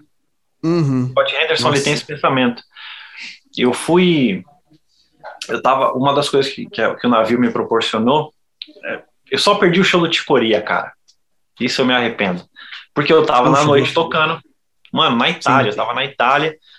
O navio não fez overnight, cara. Tipo, é quando o navio fica no porto de um, um dia pro outro. Aí ia ter o show do Ticoria, cara. Não consegui ver. Mas eu consegui- nunca mais, né? Coitado. Nunca foi mais, velho. Fogo, né, mano? Aí. Aí eu, eu, eu, mas eu consegui ver um workshop do Scott Henderson, cara. Puxa. Aí, velho. Nossa senhora. Mano, Tá louco, um né? O cara com três pedalzinhos ali no ampli, velho. Uma extrato. Puta som, Nossa, mano. Tá louco, ele é demais, né? Tá louco. Ele é foda. E assim, mano, as, as frases dele, cara, tipo. Ele falou assim. é, tipo, acho que eu não lembro, tinha algum acorde no- na track, cara, que fazia tipo que tinha isso aqui, né? Só, o acorde era exatamente esse. Uhum. Só que assim, na mente de todo mundo, né? Todo mundo bonito, todo mundo vai na alterada, né? Uhum. Aí um, um cara perguntou pra ele, falou: "Você tocou a escala alterada ali?" Aí ele falou: "Não". ele falou: "Não, mas você tocou ali". Ele falou assim: "Não, eu tenho 12 notas. Quando eu vi o acorde, eu apenas quis atenção dentro daquele acorde. Eu não pensei na escala alterada, né? Eu vi lá e e toquei aquilo, quis que soasse, sim. Então ele falou, é, eu não penso em escala, eu penso, eu somente vou adicionando as tensões que eu quero em cima do acorde ali. Eu penso livre, né? Que nem o Vitor Wilton falou, né? Falou, ah, se eu tiver que usar o pé para arrancar o som que eu quero, que tá na minha mente no instrumento, eu vou usar. É desconstruir, né, Muito- mano? É quebrar a barreira, né? É muito louco isso, né, cara? Tipo, se tu pensar, a ideia é muito simples, na real, né? É a gente que complica, né?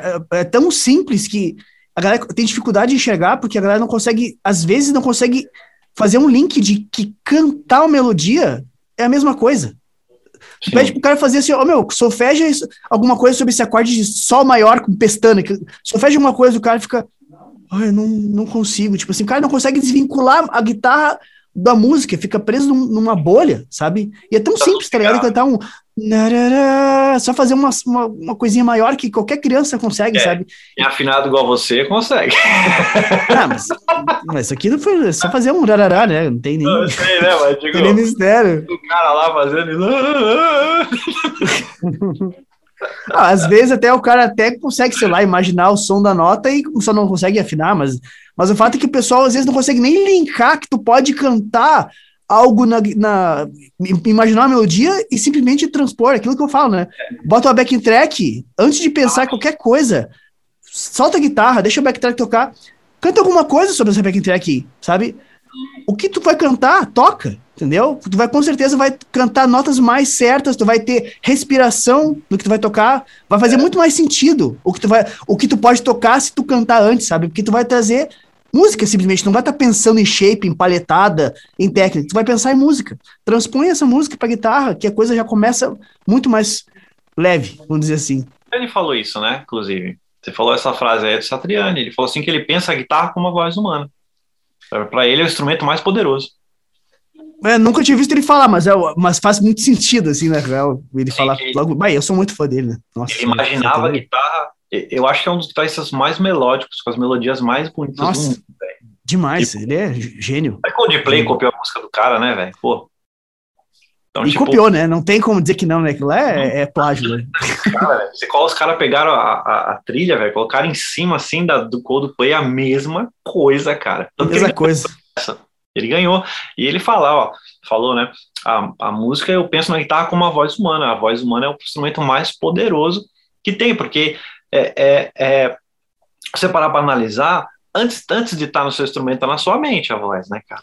Aquela melodia você decora e, e, tá, e a voz, cara, é realmente. Isso que você falou, se você pensar de forma mais humana, né, não tão teórica ali, você vai ver que vai fluir, né? Os outros vão ver, né? Na verdade, a gente, eu, pelo menos, estou tentando entender isso cada vez mais, porque às vezes a gente se pega também, Ah, normal, normal.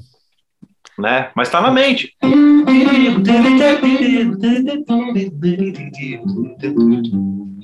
Meu, agora eu vou te botar na, na fogueira. O que, que é feeling pra ti? Pra mim? É. Feeling, cara, é você tocar com o coração. É, quer ver? Ó? Acho que ele ia pegar Vai. o coração. Imagina. Cara, eu, eu- por exemplo, isso aí a gente pode exemplificar, né? Você tocar uma nota com feeling, né, cara? É, eu acho que a, a palavra feeling se resume à expressão. É a expressão que você coloca no instrumento. Se eu fizer isso aqui, ó. Tipo, aquele vibrado de cabra, né? A galera fala, puta, mas isso aí tá, tá, tá inexperiente, afobado, ansioso. Né? Agora, se você fizer isso aqui.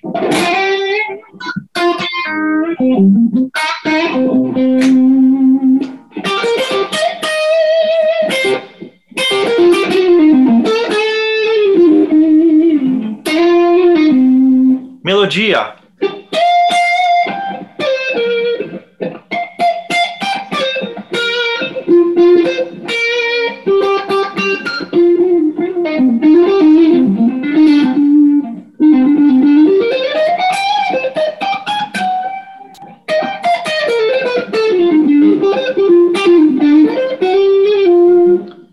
É, é, a forma de como você se expressa.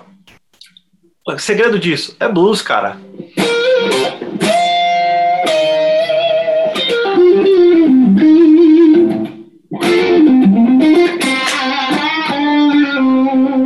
Pô, pega o. Bicho, é, é, é você colocar o coração na ponta do dedo, velho. Ah, falou tudo. E é isso, velho. Se você não sentir de- com verdade o que você tá tocando, não tem feeling, cara. Se eu, eu posso fazer isso aqui pra você, ó.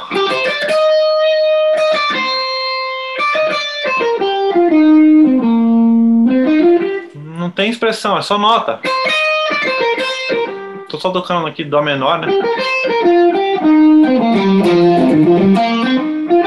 Você não consegue sentir nada. Tá, tá, tá, tá, tá, tá, tá, tá, tá, tá, tá, quadrado. Quando você quebra isso, quebra parâmetro de, é, de regra, cara, de, de ordem, tudo muda.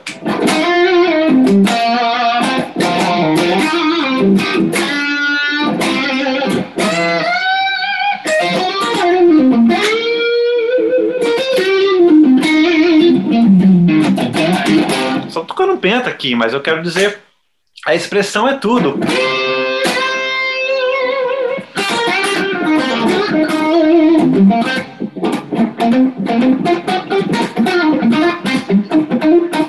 Tempo, né, cara? A forma como você quebra, você.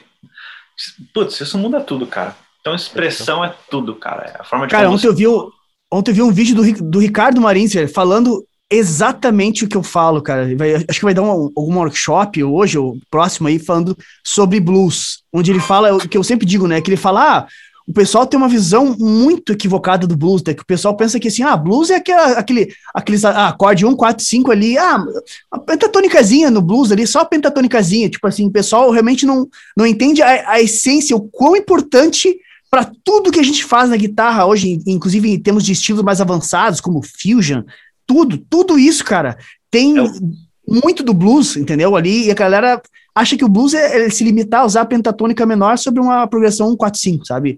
É, É é uma mais. viagem. Nossa senhora, cara, eu tô sempre falando sobre isso, porque eu, eu, eu vejo o pessoal falar da pentatônica assim, ah, pentatônica é só tem, ah, mas cara, tem cinco notas ali e tal, como se isso fosse um, um limite pro poder que a escala tem, né, cara?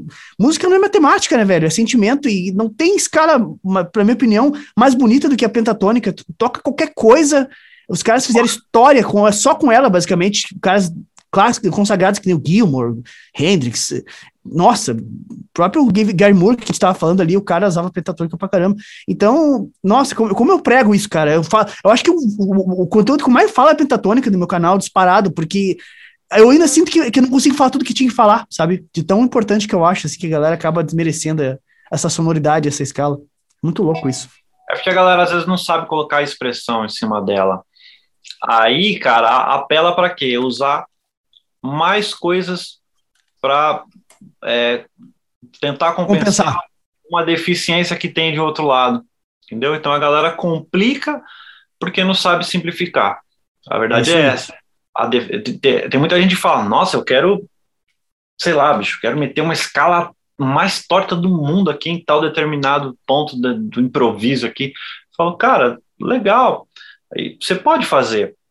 Um solo, para mim, ele tem que ter começo, meio e fim. Cara, ele tem que ter um, um, ponto de início, tem que ter um ponto de ápice e tem que ter um ponto de resolução. Se você assistir um filme só pelo começo, você vai falar assim, pô, vai ficar só no começo, o filme acaba e você fala, não tem história, não tem nada, você vai falar, pô, é a mesma coisa, é um solo, cara, é um texto. Tá contando uma história, né? Tá contando uma história.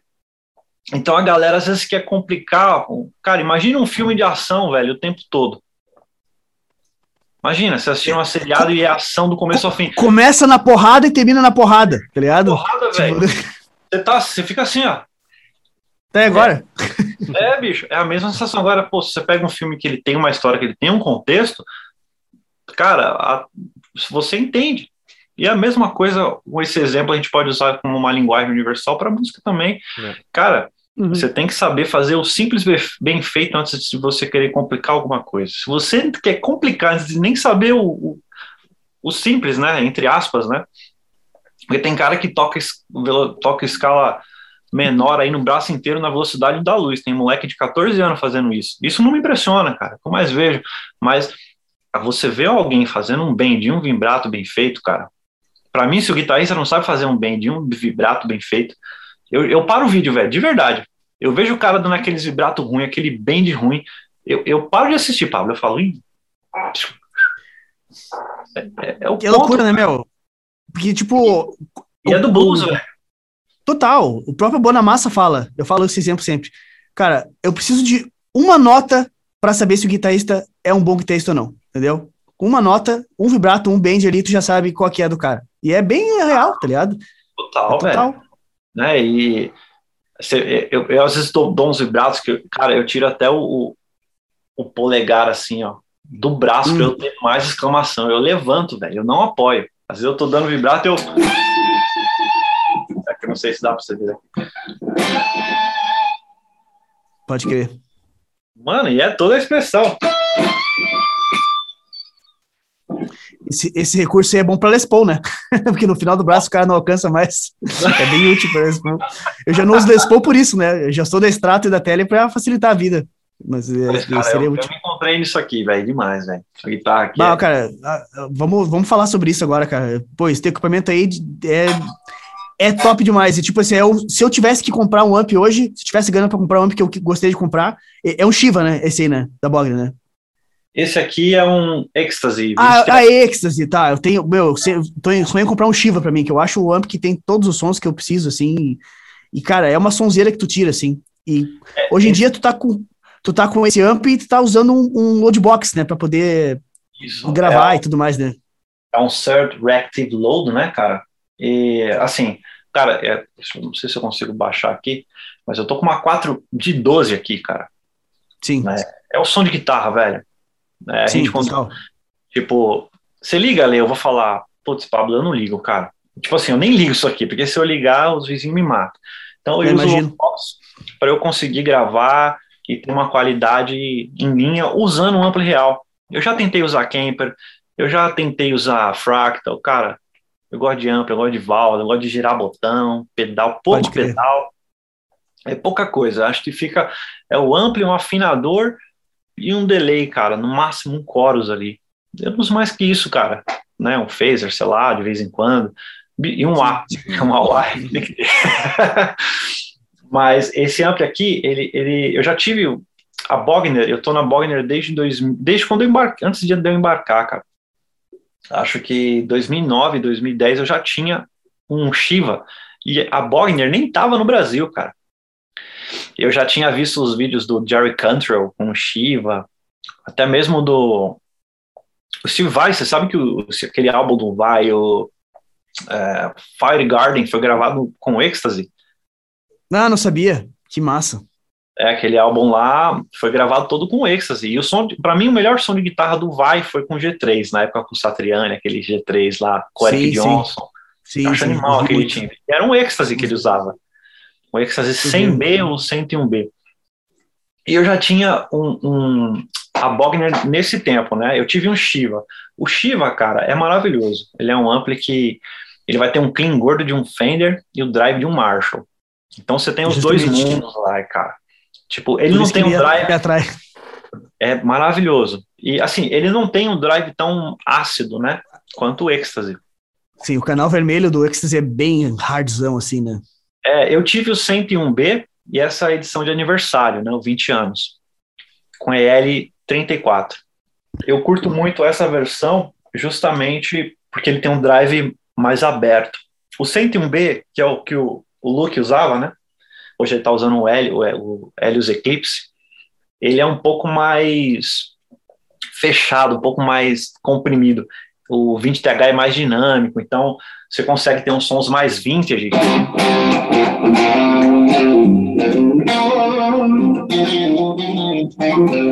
Vai bem com single. Nada, maravilhoso, incrível. E o canal high gain dele é. Não chega a ser um high gain, mano. Imagina um Marshall refinadão, assim, sabe? E o clean dele não é tão lindo quanto o, o Shiva. Não é um clean redondo. Cara, mas é um bom clean, tipo assim, mano. É... Tem chave pra caramba aqui, velho. É um canivete suíço. Então eu falei assim, Sim. já que é pra ter um ampli, velho, é esse. Tipo, encontrei nele e se for para ter outro, talvez um Friedman B100. Sim. Que é um... E, tá... e o som tá saindo nas monitores aí. Isso, é isso? Tá, tá em dois HS5 Yamaha. Tô usando os prés aqui da Universal Audio aqui, não sei se você consegue ver aqui. Sim, sim, dá para ver sim. Uhum. Aí os delays tá vindo dela também, reverb dela, né? Estéreo. E já foi, cara o Reactive Load, estou usando os DRs da, da, da Sur aqui mesmo. E, velho, eu tava até assistindo um lance do Locater. Ele falou, cara, você só precisa de uma boa guitarra, de um bom instrumento e um bom ampli. Meu som é isso aí. Tipo, aqui reproduz o voice final do meu som. Isso aqui que dá a característica. Ao contrário disso, isso aqui só tem que ser confortável, né? E tem que ser honesto para mim tra trabalhar e tocar. Poderia ser Mas uma. O som, o som mesmo tá, tá, o final tá, tá, ali, né? É aqui que sai meu som. Por isso que eu falo, os caras falam, nossa, eu vou comprar uma Sur, eu vou comprar uma Gibson R9. Eu falei, legal, mas você vai ligar onde? Aham, uhum, é isso aí. Desculpa falar nada contra. Vou ligar numa Zoom 505. Cara, desculpa, mas seu som vai ser uma bosta mesmo com uma R9. tipo. É isso aí. Agora, pega. Cara, sei lá, pega uma. Uma vintage. A, vintage. Sim, Tajima, vintage. Tajima, que seja, cara. Coloca uns captador ali, Seymour Duncan, e pega um puta de um ampli bom. Você vai ter um puta som. Um puta som. É isso aí. Então, é isso, isso aqui tá no voice final. Ao contrário do, do que a galera fala, que acha que, cara, a guitarra influencia, ela tem que ser confortável, tem que ser adaptada para o seu playing, mas seu som tá aqui, cara, ele, é ele que vai te dar, é o alto-falante, cara. Pega um ampli bom e coloca num IR ruim. Seu som vai ser ruim no final, porque o IR está processando todo o seu som e vai ser ruim. Coloca bons, bons no impulse response se você usa essa tecnologia. Então é um contexto, Sim. né, cara? Para ser guitarrista, velho, não é só tocar guitarra, velho. Você tem que estudar de software, você tem que estudar de câmera, você tem que estudar de lente para câmera, você tem que estudar de mixagem, você tem que estudar de, de, de tudo, velho. Você tem que ser engenheiro de som, você tem que entender de, de dB, de frequência. É um universo, velho, né? Cair de paraquedas isso aí sem estudar é tiro no pé, velho. é tiro Verdade. e é isso aí, velho.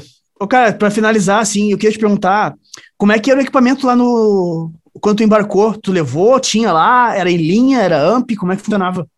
Era, era AMP, assim, o meu primeiro contrato, eu acho que eu estava numa fase um pouco complicada e eu não, eu tinha só uma pedaleira, eu tinha uma GT, GT não, eu usava uma Pod HD, HD não, cara, Qual, lembra aquela X3 Live? Sim, claro, lembro sim, bem antiga. Eu usava, eu usava uma X3 Live, só. E tinha um Fender lá, mas eu usava direto em linha, direto no monitor mesmo, com a simulação dela. No meu segundo contrato, aí eu levantei uma grana tal. Aí eu já levei um, um Bogner Shiva, cara, só o cabeçote. Porque eu falei, ah, eu vou levar minha guitarra e vou levar meu som, vou levar meu ampli. Tanto que eu tenho acho que até foto disso daí. Aí, mano, eu usava o meu ampli, aí cheguei na Itália, comprei um Cab 1 de 12 lá, que era barato aqui, era uma fortuna lá, era 250 euros. Aí comprei um Orange lá, 2 de 12. E fiquei usando o meu ampli com os meus pedais. Aí eu usava um timeline de delay, um Providence Chorus, um BB preamp, um afinador, um wah e o Shiva. Só. Drive do ampli, BB preamp empurrando o, o ampli, né, o drive do ampli mesmo, um 2 de 12 Orange com 2V30, e guitarra era uma Fender American American Del, American Standard, cara. Tava com aquele set de captadores do Jeff Beck, saca aqueles noiseless? Sim, noiseless, tô ligado. E esse era meu gear lá, cara. Tudo microfonado, os pedais, som do drive do ampli. E fiquei isso, praticamente o contrato todo tocando com isso. Aí no outro contrato, eu já fui só com meus pedais aí, porque já tinha ampli lá. Eu falei, putz, muito trabalho, porque assim, você fala, ah, beleza, vou levar meu ampli. Mas e aí, velho, depois que você voltar? A gente esquece que tem que passar pela Receita Federal para tirar tudo do navio. Ah, é, imagina só. Brasilzão, velho. Ah, você tá embarcado, mas os caras querem te cobrar imposto quando você volta também. Aí, se você tem alguma coisa que não tá no inventário, os caras, se duvidarem, cobram imposto de você. então, a sorte é que eu falei, olha, eu embarquei já, antes de desembarcar, eu fiz o formulário, tudo que eu tinha de equipamento. E falei, ó, isso aqui é meu, equipamento de trabalho, equipamento de uso. Eu estava embarcado, estava trabalhando na companhia, tá tudo aqui. Aí mostrei esse inventário para a Receita Federal e voltei com tudo, né? Certo. Ah, pô, né, mano? Você tá trabalhando lá, você tá comprando, é seu de uso. Você não tá usando, trazendo para fazer muamba vender. É seu, né, claro, cara? Não. não, total. E foi o que eu usei lá durante anos, cara. Aí depois voltei, aí acabei trocando Shiva, peguei. Cara, já passou acho que uns, uns nove Bogner aqui, velho. Esse foi onde ficou. Brutal. Sonzeira. Nossa, monstro demais. E como é que era o lance do volume no palco? Não tinha problema? Sabe como é que é, né? A galera gosta de, de pegar no nosso pé, a gente é injustiçado. que vídeo. Tinha um problema assim, mano. Porque assim, o show é qualidade e baixo, né? Tem que ser assim, tudo microfonado, mas som de CDzinho, né? Sim, sim. Aí o que, que eu fazia? Eu pegava o ampli e virava o. porque, mano, seu, o Shiva é 80 watts. Uhum. Se eu tuchasse volume nele mesmo, mano, ele engolia é todo alto. mundo no palco, velho. Aí o cara, teve uma vez que eu toquei com o cab virado pra frente e o cara desligou minha guitarra no PA, velho. Ficou só a guitarra no, no ampli e sonzão. E ele falou: olha, ele vira o cab para trás do palco e microfona. Aí o que, que eu fazia? virava o cab né, com o ampli de frente para mim, mas o cab virado para trás e microfonado, que o som do ampli ia para o fundo do palco, não ia uhum. pro. Aí microfonava e ficava lindo, mano. Aí abria no PA, e tinha aquele. Ah, né? Aquele sonzão. Mas é, esse lance é, nos persegue, velho. O Brasil, se até lá fora não é diferente daqui, mano. A galera persegue em volume, persegue. Do... A gente não tem jeito, cara. A gente só não é perseguido aqui. que eu acho. é, né? Faz parte do, do nosso mundo aí. Cara, era isso, gurizada? Vocês acham? Eu acho que era isso. Massa, Sim. né? Bah, Leandré, muito massa a tua história, meu. Putz, obrigado por ter aceitado. Foi muito do caralho conhecer a tua história. Véio. Porra. Pô, velho. É. Já, vou, vou, desligar aqui agora e já vou começar a escutar uns jazz aqui, uns pra ver se eu consigo pegar uma gig dessa também. Mas pega, velho. Não, mas imagina, não tenho. Ainda não tenho nem perto do que precisa para ter uma gig dessa, mas, mas com certeza serviu para abrir minha, minha cabeça, sabe, para uma possibilidade dessas futura, quem sabe, né? Porque o trabalho grandioso exige que tu seja casca, então, e tu tem que estar tá preparado, entendeu? Então, tipo, muito... Tá eu sou um cara que eu, eu procrastino, por exemplo, o estudo do jazz há muitos anos, porque é um negócio que eu não paro para ouvir, porque não, não me toca, vou ser sincero, sabe? Não é um negócio que me emociona como eu me emociono com blues, por exemplo, entendeu? É uma linguagem que não me, não me conecta muito forte. Mas, por exemplo, se eu fosse depender disso para trabalhar de uma gig dessas, eu tava frito, entendeu? Porque eu não ia conseguir arrancar, sabe? Não ia conseguir arrancar. Então, cara, obrigado por ter compartilhado. Foi muito legal. Tenho certeza que a galera curtiu pra caralho também saber da tua história. E, e parabéns, e, meu, por tudo que tu vem conquistando e pelo puta guitarrista que tu é e puta pessoa, assim. Tu é um cara muito massa. Pô, mano. Te convidei, te convidei porque eu sabia que ia ser muito legal bater um bate-papo aqui contigo. Então, valeu pô, mesmo por tudo. Irmão. Obrigado pelo convite, velho. A honra é toda minha. E, pô, te falo, velho, a, a, gente não sabe, a gente nunca tá pronto, cara, até aparecer, né? Aí a gente vê que a gente, se não tá pronto, vai ficar. Mas nunca, nunca recuse, sabe, mano? É, não, não espera a oportunidade, a oportunidade vir para você se preparar, entendeu? Então, tipo assim, Sim. mano, se prepara. Eu falo, eu te digo que você está pronto, porque assim a gente quer se aprofundar, né, num, num lance aí, tipo, para ficar bom e tudo, para estar tá pronto para tudo, mas é, é, muito difícil, cara, porque isso aí é um universo gigante. Os caras lá fora não estão preocupados se você sabe tocar uma escala alterada, ou se você toca dondinho, ou a velocidade que você toca. Os caras não estão preocupados para isso. Os caras querem apenas que você respeite a música. Se você uhum. sabe fazer isso, cara, você está pronto para qualquer trabalho. Não importa quanto de escala você sabe ou o que você sabe. A partir do momento que você escuta a música, vai tocar aquilo e você respeita o que você está é, escutando e o que você vai tocar, respeita a conversa. A música é isso aqui que está acontecendo. Ó. Tamo, eu estou uhum. falando, vocês estão escutando. Vocês estão respeitando o que eu estou falando, porque né, eu, é a mesma coisa, cara. Um não passa por cima do outro, né? E na música é isso. A partir do momento que a gente entende isso como uma linguagem e aplica na música também, é sucesso, cara. Né? Então, você tá pronto sim, cara, porque você é musical, pô, você toca pra caramba, você tem feeling. Cara, você vai tocar o que precisa na hora que precisa e pronto, quando for sua vez, você mete a mão. Porque no jazz, cara, os caras não querem o, o, o Pat Metini tocando na guia. Os caras querem alguém que respeite o que está sendo né, o, tocado no momento. E, bicho, isso aí, além de tocar, você sabe fazer tipo, o pé nas costas. Então, velho, pode ficar tranquilo, você tá mais preparado. É só o Pablo ficando vermelho ali, ó. Ah. Não, é, é, a saturação aqui do, do, do, do ah, tá OBS, bom, do OBS tá aqui. Bom, tá Vou baixar a saturação do OBS. Uhum, tá muito saturado. preto e branco agora, né? Só as bolinhas vermelhas aqui na bochechinha. Eu vi que ficou vermelho mesmo. Assim, ó, vou ficar assim, ó. Melhorou, melhorou, melhorou? Assim. Melhorou, melhorou.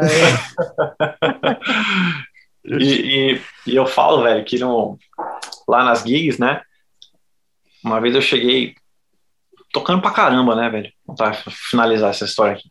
Cheguei, bicho, metendo nota onde era um lance que era para fazer menos, né? Eu cheguei, vá, metendo a mão. Aí o band leader olhou e falou assim para mim: Cara, eu não preciso do Greg Howe tocando aqui na gig. Assim, eu preciso que você toque o que tá aqui, cara. Se tiver escrito. É, músico que toca pra caramba no mundo inteiro tá cheio. Mas músico que toca o que precisa, tem poucos. Aí eu falei, opa, peraí, né? Cara, me desculpa, é um né? ponto de vista, me, né? Não, me desculpa, não. a gente começou, a gente começou o podcast com uma frase de impacto. E terminamos com outra, né? que eu citei. e terminamos com uma, uma frase. Uma pedrada, ó, né? Sensacional. Um pouquinho melhor essa aqui, só que a primeira. Só não tem.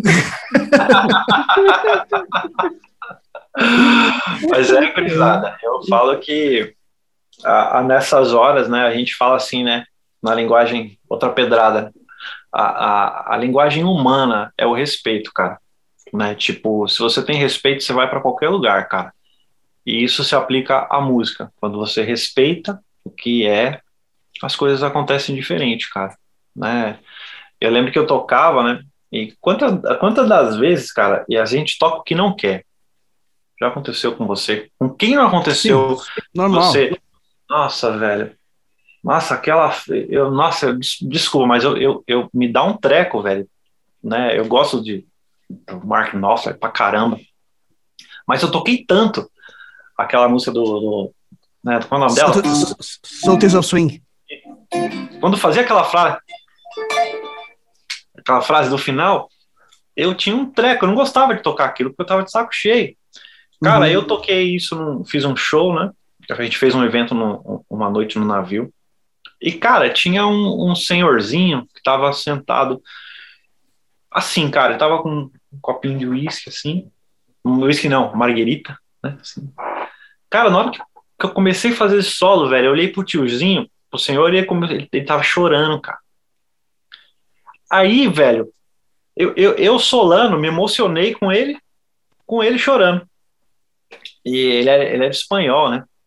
E ele falou assim, terminou o, o, o evento, o show, o show, né? Na, verdade, era um, era, eles falam passe, né? Que é tipo assim, a gente tocava às vezes no, no teatro, às vezes a gente saía e ia tocar no cassino, onde o pessoal ficava tomando um esquisinho tal, jogando as mesas, apreciando a boa música, a gente tocando baixinho, boa música. E esse senhor, velho, só escutando. Aí terminou o show, aí ele foi. foi para mim, aquilo era só um solo chato que eu tava fazendo.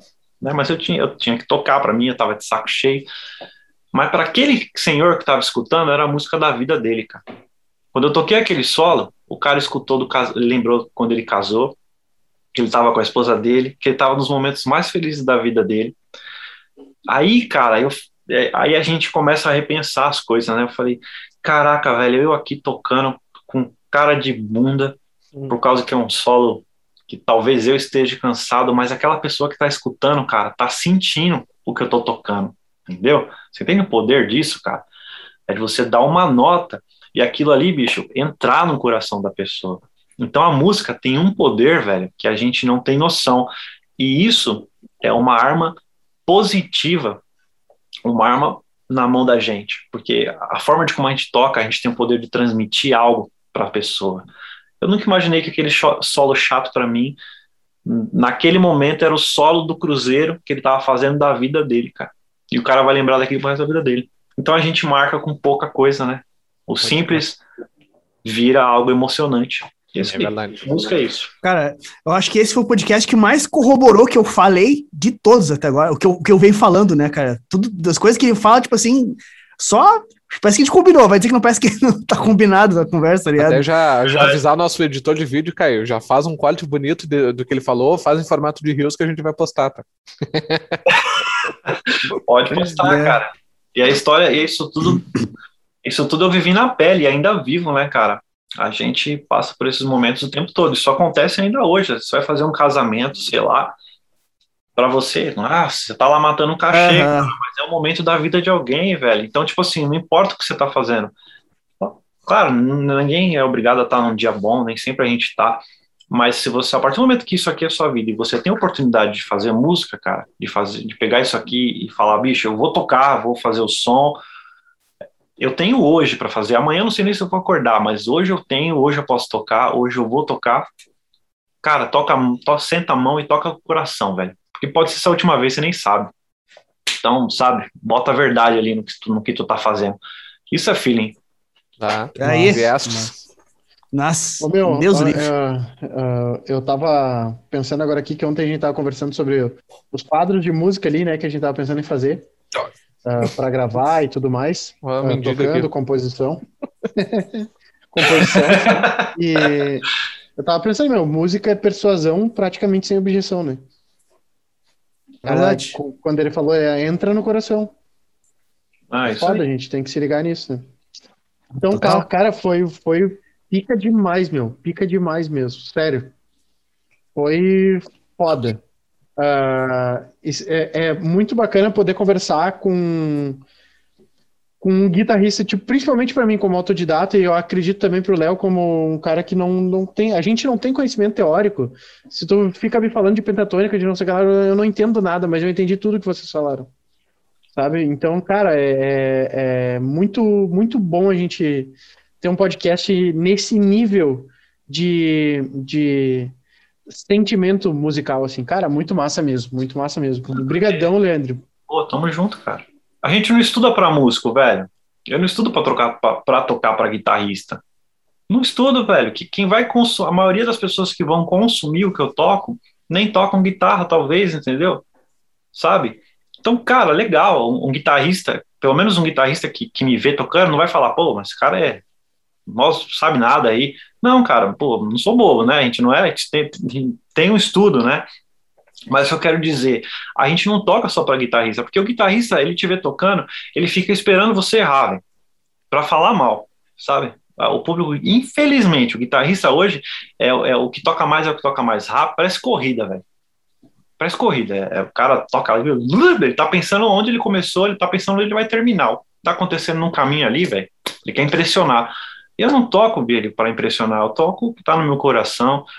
É, o, o, claro, tem alguns momentos que é guitarrístico, sim, que, né, pô, pô Paulinho, algum cara vê eu tocando, pô, pô dá para falar, pô, ele tem uma certa técnica, ele tem que ter uma técnica para executar aquilo.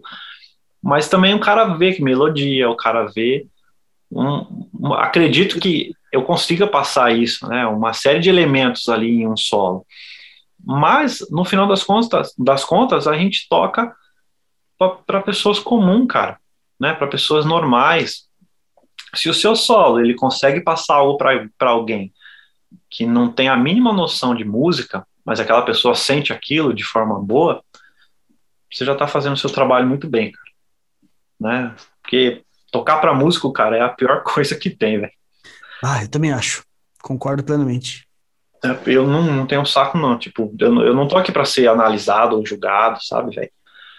Nem, pô, vamos falar, né, velho? Jesus foi, foi um exemplo aí para a humanidade, foi o mais julgado aí, né, cara? Imagina a gente tocando uma guitarra. o cara tá com pedra, velho. Se você dá um bem errado, se você desafinou, não sou Deus, não sou Deus, né, mano? A gente é humano, cara. Então é Sim. fogo, velho. Esse meio musical aí, infelizmente. Por isso que eu admiro esse, esse, esse tipo de papo que a gente tá tendo, porque isso é além de música, mano né, é além de só tocar guitarra, é além de, de só escala. A gente está falando de um papo aí humano, um papo. Tá, isso aí tá, tá por cima de todo esse contexto musical que a gente está enxergando hoje aí, que, claro, a gente sabe, né, o Fabinho, tem muito cara bom, humilde, não estou generalizando, né? Mas a maioria que eu tenho visto, eu vejo cada coisa, por isso que eu, até minha rede social, se você vê, ela é muito fechada, cara. Eu posto uma coisa a cada uma semana, eu não sou um cara que estou ali toda hora postando conteúdo, eu posto né, uma vez ou outra ali, alguma coisa quando eu estou inspirado, uma ideia que tem. Mas, cara, o que um, tanta gente às vezes me chama só para falar mal de outro cara, velho, para compartilhar vídeo de um outro cara errando, velho. Isso tipo, é foda, velho. Pra quê, cara? Tipo assim, é, eu, é sério isso, velho. Tipo, pô, velho, Tá, eu sei que, que, que, tem cara ruim, eu sei que tem gente que, que não toca e tá lá tentando fazer alguma coisa, mas não cabe a mim, cara, apontar o dedo, entendeu? Cada um tem uma história, cada um tá tentando chegar em algum lugar. Então, velho, no moral da história, respeita, bicho.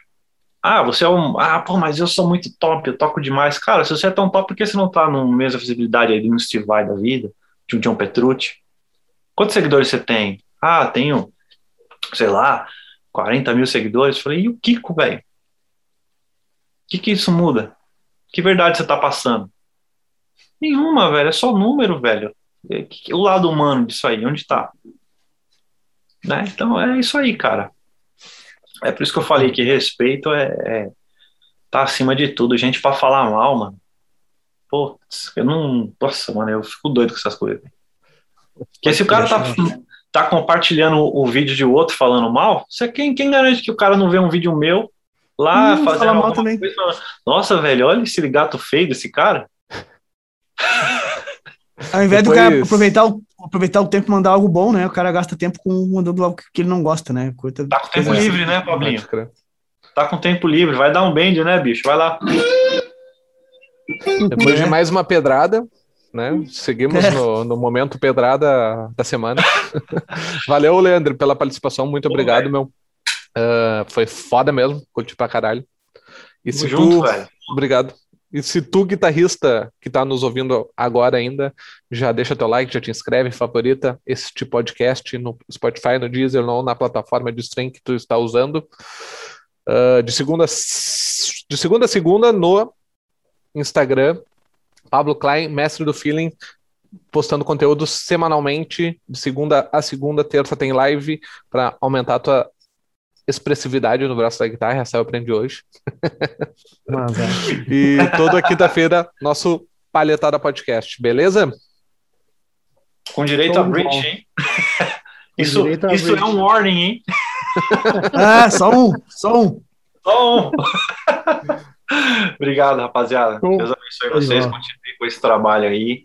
Não parem, continue. E é isso aí. Firme. Vai ter várias, velho. Bom, essa é a primeira de muitos aí. Com, com certeza. certeza. Com certeza. Show de bola. Tenho certeza. Gratidão, gratidão, gratidão mesmo. E depois de toda essa consciência que a gente criou, agora pega a tua guitarra, senta a palhetada e bora emocionar.